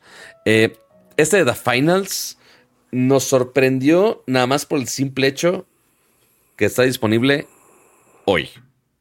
Eh, sí muy de pelea, sí multiplayer, que pues, obviamente se pasa de temporada y demás. Que el gameplay se ve muy bien, los gráficos se ven bastante decentes. Eh, dime, cama. No, a ver. mi duda siempre fue de este estudio que fue fundado por. Aparte, ¿sabes qué? Fue, fundado por ex DICE. Y como sabrán, DICE eh, es, de mis compañías favoritas. tiene un pato 10 de 10. 10 de 10. Em, este estudio que fue fundado por, por ex developers de DICE, que son los creadores de Battlefield, que fue, bueno, es de mis franquicias favoritas, a reserva del último Battlefield, que no me gustó absolutamente nada, pero bueno, Battlefield es de mis juegos favoritos también, y, siempre lo ha sido. Eh, pero bueno, muchos de ellos se salieron, formaron este estudio que se llama Embark y anunciaron dos juegos. Y este fue el segundo que anunciaron. Y salió, y salió primero este que el otro, siendo que este lo anunciaron mucho después. Y se ve que es un eh, arena shooter tipo, no sé, una mezcla entre... Eh, tipo Overwatch, ¿no? Valorant. Más Valorant. Sí, más Valorant. Es, es completamente algo muy similar a Valorant por lo que veo. Se ve bien. Eh, a mí me gusta, digo, el, estilo visual y todo. La verdad, por lo menos lo que ha mostrado Embark de esos dos proyectos. Eh, no sé, lo voy a descargar mañana y a ver qué tal. Y ya no tenemos ningún trailer que ver, nada más, nada más para que nos demos una idea, son las 12.15 de la mañana. este, porque ya no tenemos ningún trailer que ver, que ver, ¿no, Ramsa? Ya no, no me. Es que a ver, es que ya, ya con esto tendríamos que cerrar el programa. Ay, nos falta ver las votaciones. Tenía la esperanza. Ajá. Tenía la esperanza, incluso lo puse en threads. Ajá. Eh, dije, lo único que necesito es que sí muestren el trailer del siguiente Monster Hunter. Ajá. Yo pensé que ya no, ya me la había Pelation, porque yo dije, bueno, van a cerrar con, van a cerrar con Dead Stranding 2, pero bueno, ya salió Kojima, incluso estaba chateando ahí con un cuate y le dije, ay, güey, ¿será, con, ¿será el último? ¿Será el último? Y en cuanto vi la primera imagen dije, ah, sí es, sí es, sí es, es, es, bueno, es el primer trailer del siguiente Monster Hunter, que se llama Monster Hunter Wild. ¿Wild se llama? ¿Cómo se llama? Correcto. Y. ¿qué, puedo decir? Nada más que llorar porque sale hasta el 2025. Sí, eso sí ya anunciaron, 2025. 2025, falta mucho tiempo. Va a ser, creo que va a ser el tiempo, el mayor tiempo que ha pasado entre un Monster Hunter y otro, considerando que Rise ya tiene dos años que salió. Bastantes. Y entonces, si le sumas otros dos años, cuatro años sin un Monster Hunter es muchísimo tiempo. Nunca habían pasado cuatro años entre un Monster Hunter y el siguiente. Eh, lo cual me dice que va a ser un juego ridículo.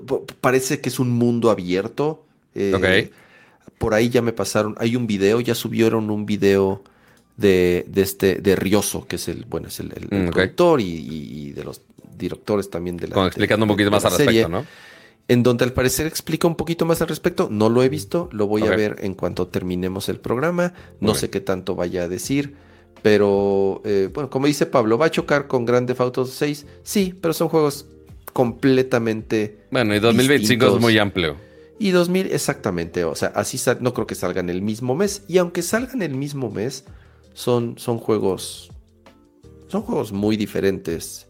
Monster Hunter ya es el juego, la franquicia más importante y más vendida de Capcom. Eso está muy claro. O sea, ni siquiera Resident Evil, ni siquiera Street Fighter. Monster Hunter ya es el juego que más vende y el más importante de Capcom. Y a ver, se nota.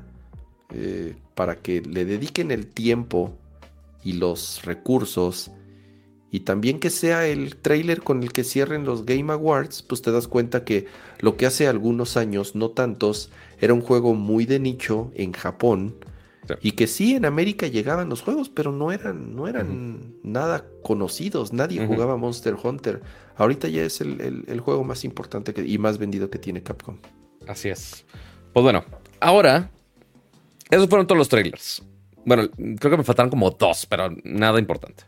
Eh, esos fueron todos los trailers. Bastante tupido.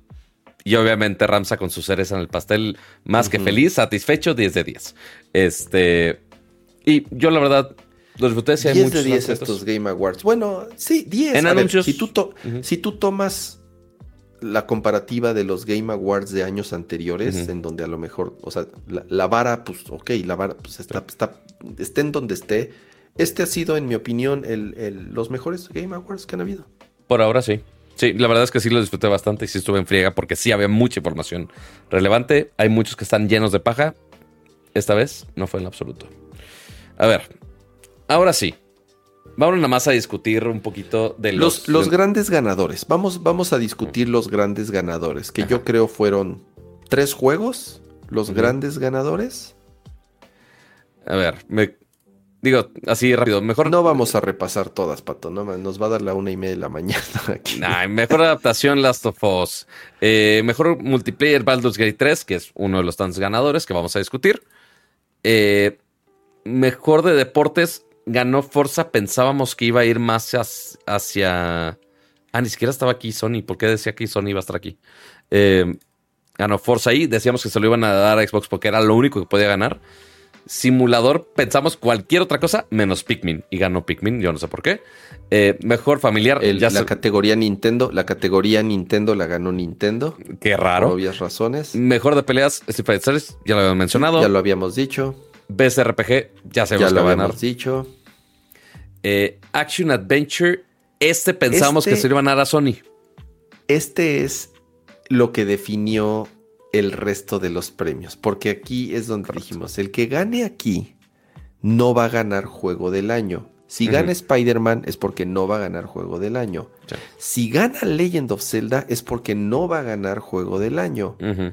Y entonces cuando se lo dieron a Zelda, ahí es donde dijimos, ok, Ay, güey. Ajá. creo que no va a ser Zelda el juego del año. Y siempre lo dijimos, lo pueden ir a ver al show pasado. Si había un juego que le podía ganar, era Baldur's Gate.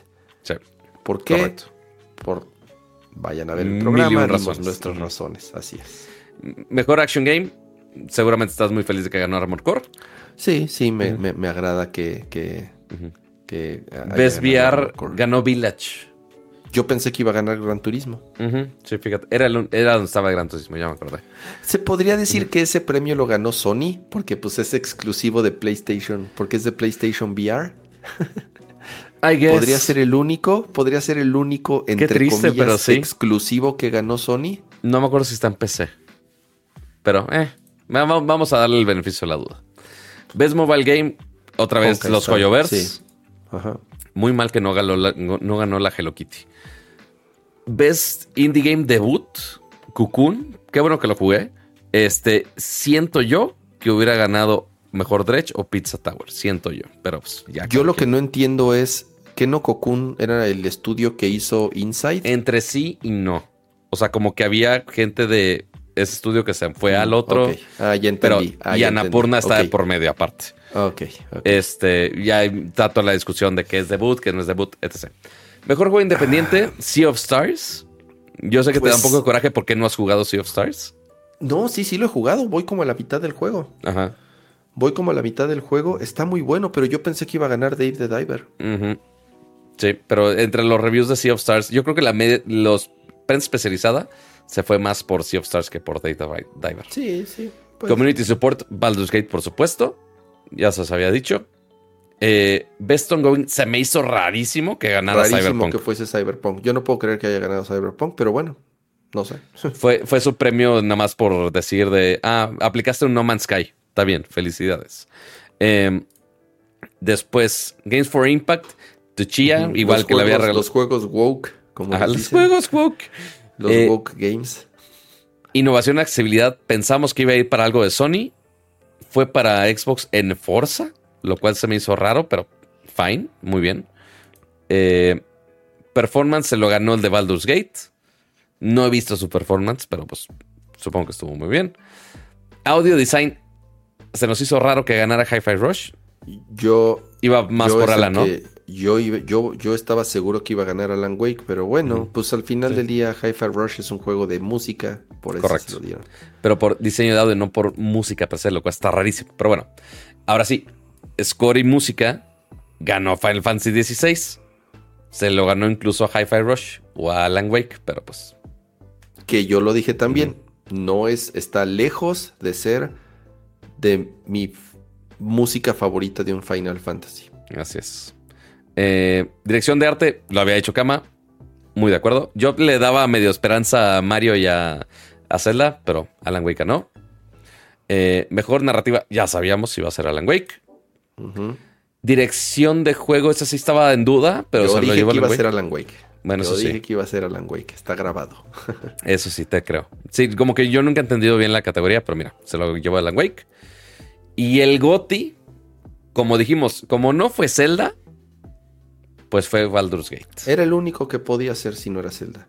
Así Y, y- y lo que decíamos, hasta en méritos, tal vez lo merecía más Baldur's Gate por lo que hicieron, por lo que es el juego en muchos sentidos. Y sí, a ver, Breath of the Wild, perdón, Tears of the Kingdom es un gran juego. Es, es- es un...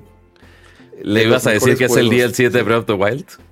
Pero sí, al final del día no tiene tanto mérito como, como, como Breath of the Wild. Porque. Breath- porque, porque, es, porque es no una expansión, porque también la gente que dice que es una expansión de Breath of the Wild es, es mentira, eso no es cierto. Pero sí está hecho en los, tomando, o sea, considerando los cimientos de Breath of the Wild. Mismos enemigos, mismo mundo, sí, expandido para arriba y para abajo Sí.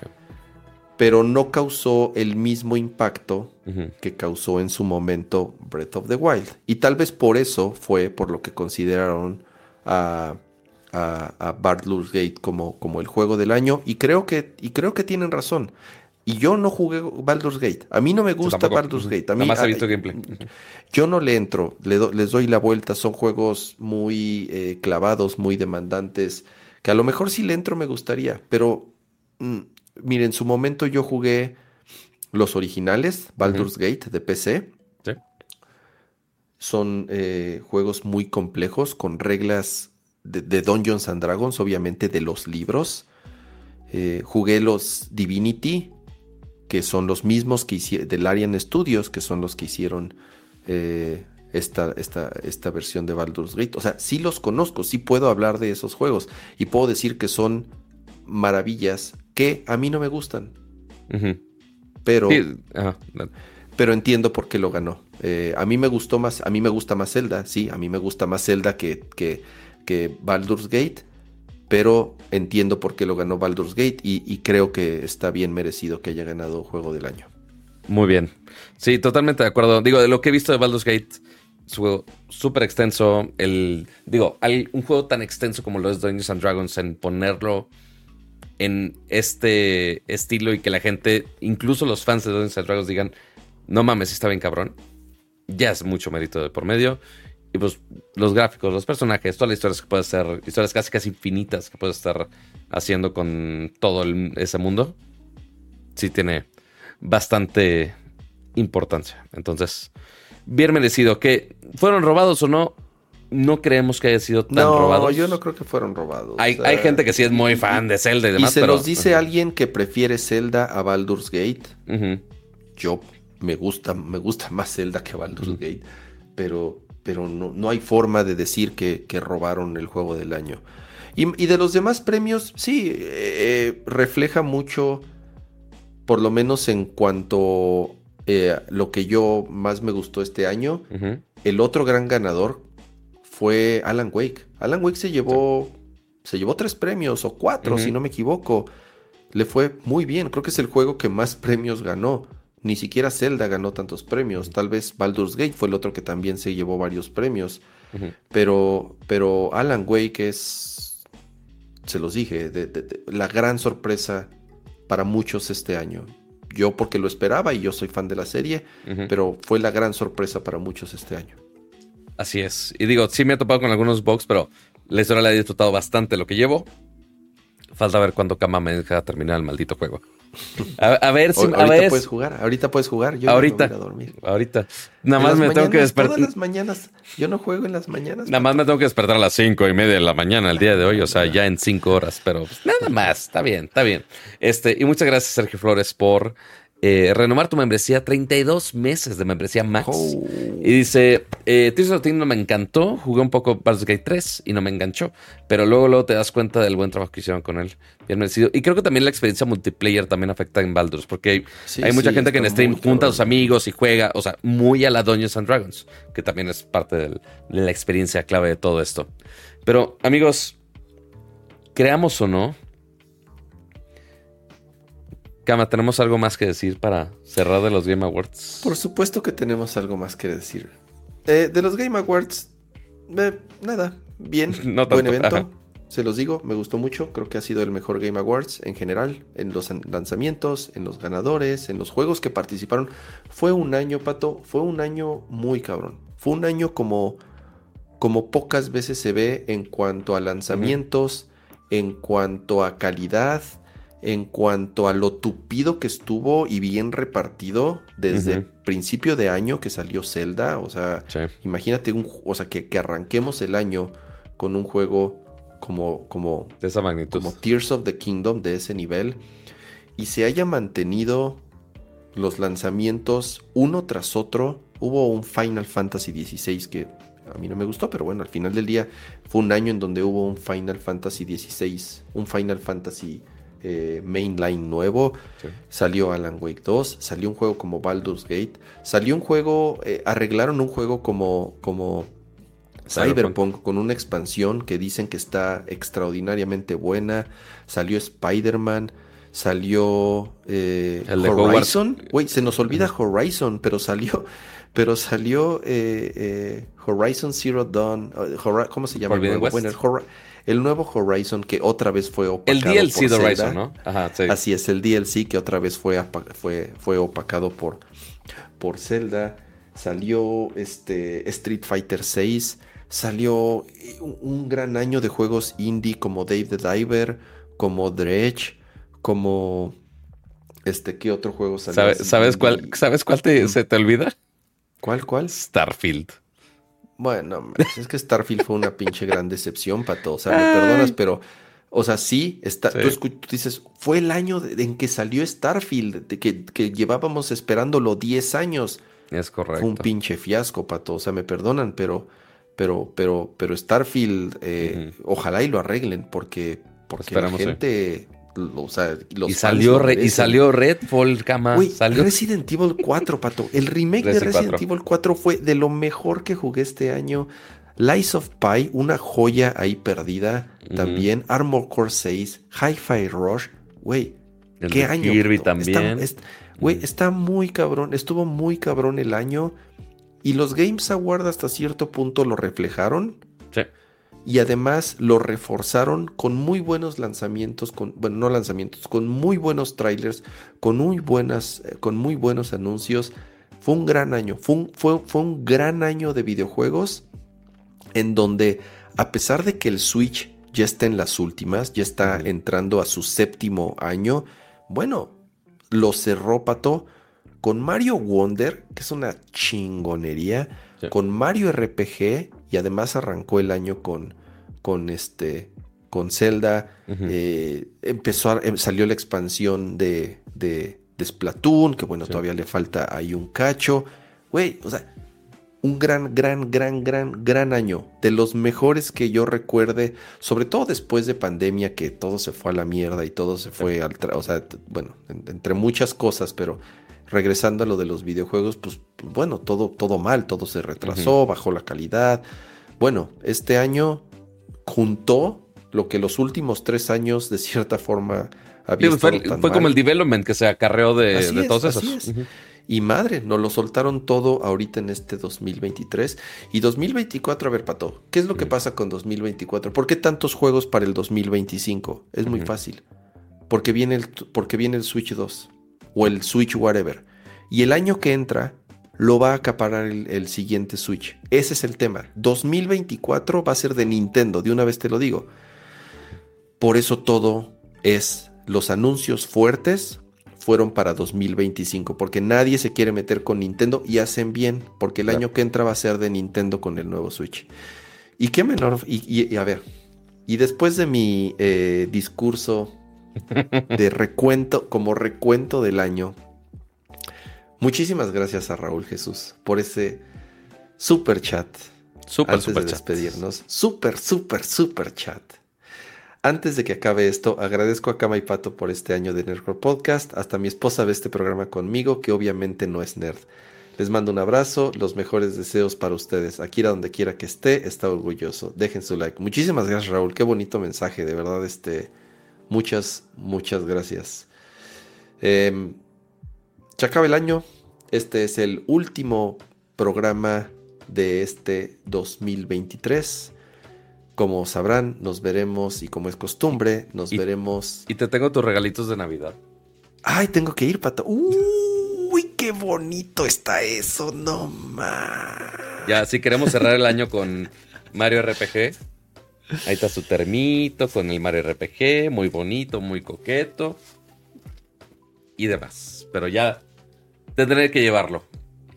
Tendré que llevarlo en estos días, incluyendo... O yo, o yo voy, o yo voy, pato. Ya ves que yo, cu- cu- cuando se trata de ir a, a recoger este regalos, como dicen los regios, gratis hasta las puñaladas. em, Pero Nos vemos el próximo año, pero muchas gracias, de verdad. Muchísimas gracias a todos los que nos acompañaron en cada una de las emisiones de Nerdcore en este 2023, en los buenos y malos ratos, en los entretenidos y espero eh, no sé si divertidos o, por, o informativos shows que estuvimos haciendo a lo largo de, de- de este año que se nos acaba. De verdad, muchísimas gracias a todos los que nos acompañan eh, emisión a emisión. Gracias a los que apoyan el podcast con su suscripción, con su super chat y con sus likes, como siempre se los hemos dicho. Si no pueden suscribirse, si no pueden eh, eh, de, de esa forma ayudar, siempre su like, su recomendación es lo que más nos ayuda, como los miembros que estamos viendo en pantalla. Eh, Y también están por acá. Eh, también un- muchas gracias a los miembros Max, que son Lalo Villalobos, Nas Chopper, Pablo Muñoz, Rafael Suárez, Geek Blitz, Noé Hernández, Sergio Flores, José Luis Valdivia Menéndez, José Luis Sánchez, Luis Aguilar, Gerardo Hernández, Llamas 01, Noé Estrada, Adriel Macedo, Ana Offline, Rodrigo Beltrán, Arturo Reyes, Santi, Adolfo Inocentes, Aria Gerti, Alperno Ramones, Omar Ramírez, Víctor Manuel López, Mario Guzmán, Ricardo Baños Rodríguez y Raúl Herrera. Y por último, también nuestros queridísimos miembros Ultra. Muchísimas, muchísimas gracias. Ahí está justamente Raúl Jesús Ruiz Tapiz, que entre sus super likes, las membresías y la, y la membresía Ultra se agradece muchísimo, muchísimo, muchísimas gracias. Gabriel Consuelo también y Cajito, que son los miembros Ultra. Muchísimas gracias. Y justamente aquí también llega Aria Gerti también. Eh, con superchat de. Quiero pensar que son 19 dólares. No, no, me especifica la moneda, creo que sí. Se les quiere todo mejor para 2024. Así que muchísimas Muchas gracias, Ari. Saludos y espero que el frío te esté tratando bien todavía. Porque a nosotros no. Al menos a mí no. Pero, amiguitos, muchas gracias por acompañarnos todo este año. Eh, recuerden, sí es el último Nerdcore del año, pero obviamente no de todo Nerdcore. Nos vamos a ver el siguiente año. Eh, espero a ver qué experimentos y modificaciones puedo hacer aquí al setup para que esté más producido, eh, para que sea más difícil de, configurar y de romper. este, y seguramente algo vamos a hacer. Usualmente es primera o segunda semana de enero. Primera semana de enero sí es. ¿Vas a ir a E3? Perdón, a CES o todavía parece que Parece que no. Este, pero literal, segunda semana de enero ya me dijeron de un evento. Importante, grande. Mm, que, no, les puedo decir, que no les puedo decir que es. Uh. Este, que, que, no, que no les puedo decir absolutamente nada de qué, de qué vaya a ser el evento, pero habrá que esperar. Eh, pero eh, es raro que, lo hagan en, esas fechas. Entonces, ese va, va, a llamar mucho la atención porque van a adelantar mucho sus horarios. Pero ya les contaré más adelante porque ahorita no les puedo contar mucho. Lo que les puedo contar ahorita es que muchísimas gracias por aguantarnos todo este, todo este año de, de rants de juegos, eh, de fallas de configuración, eh, de pues todo lo que hacemos para que nosotros platiquemos de tecnología, de gadgets, videojuegos, todo lo que un geek le pueda interesar. Y que lo compartimos en internet nada más porque, uno, es terapia para Ramsa y no le cobro. Eh, y dos, eh, también se pone divertido compartir todas nuestras pasiones ñoñas con ustedes. Así que muchísimas, muchísimas gracias al público y también a Ramsa, también por aguantar todo no, hombre, gracias a ti, Pato. De verdad, muchas, muchas gracias. Sabes que, que, te estimo, que te quiero, que disfruto y me encanta platicar contigo semana a semana. estima por las bolsas de Mario eh, RPG. Ay, ay, ay. y feliz Navidad a todos, feliz Año Nuevo a todos. Disfruten. Nos presumen sus, regalos. Así es, disfruten sus vacaciones. Espero tengan días para descansar, que tengan días para relajarse, que tengan días para estar con sus amigos, su familia, sus seres queridos. Eh, eso es lo más importante, que tengan salud. Si hay aguinaldo, no hay aguinaldo, no pasa nada, siempre y cuando estén bien y estén sanos eh, y se quieran entre ustedes. Eso es todo. Nos vemos el año que entra. El chat no es Tinder, o sea, el que se quieran entre todos, no, no necesariamente en el chat, pero, pero eh, más o menos vámonos a dormir. Descansen. Bye. Adiós.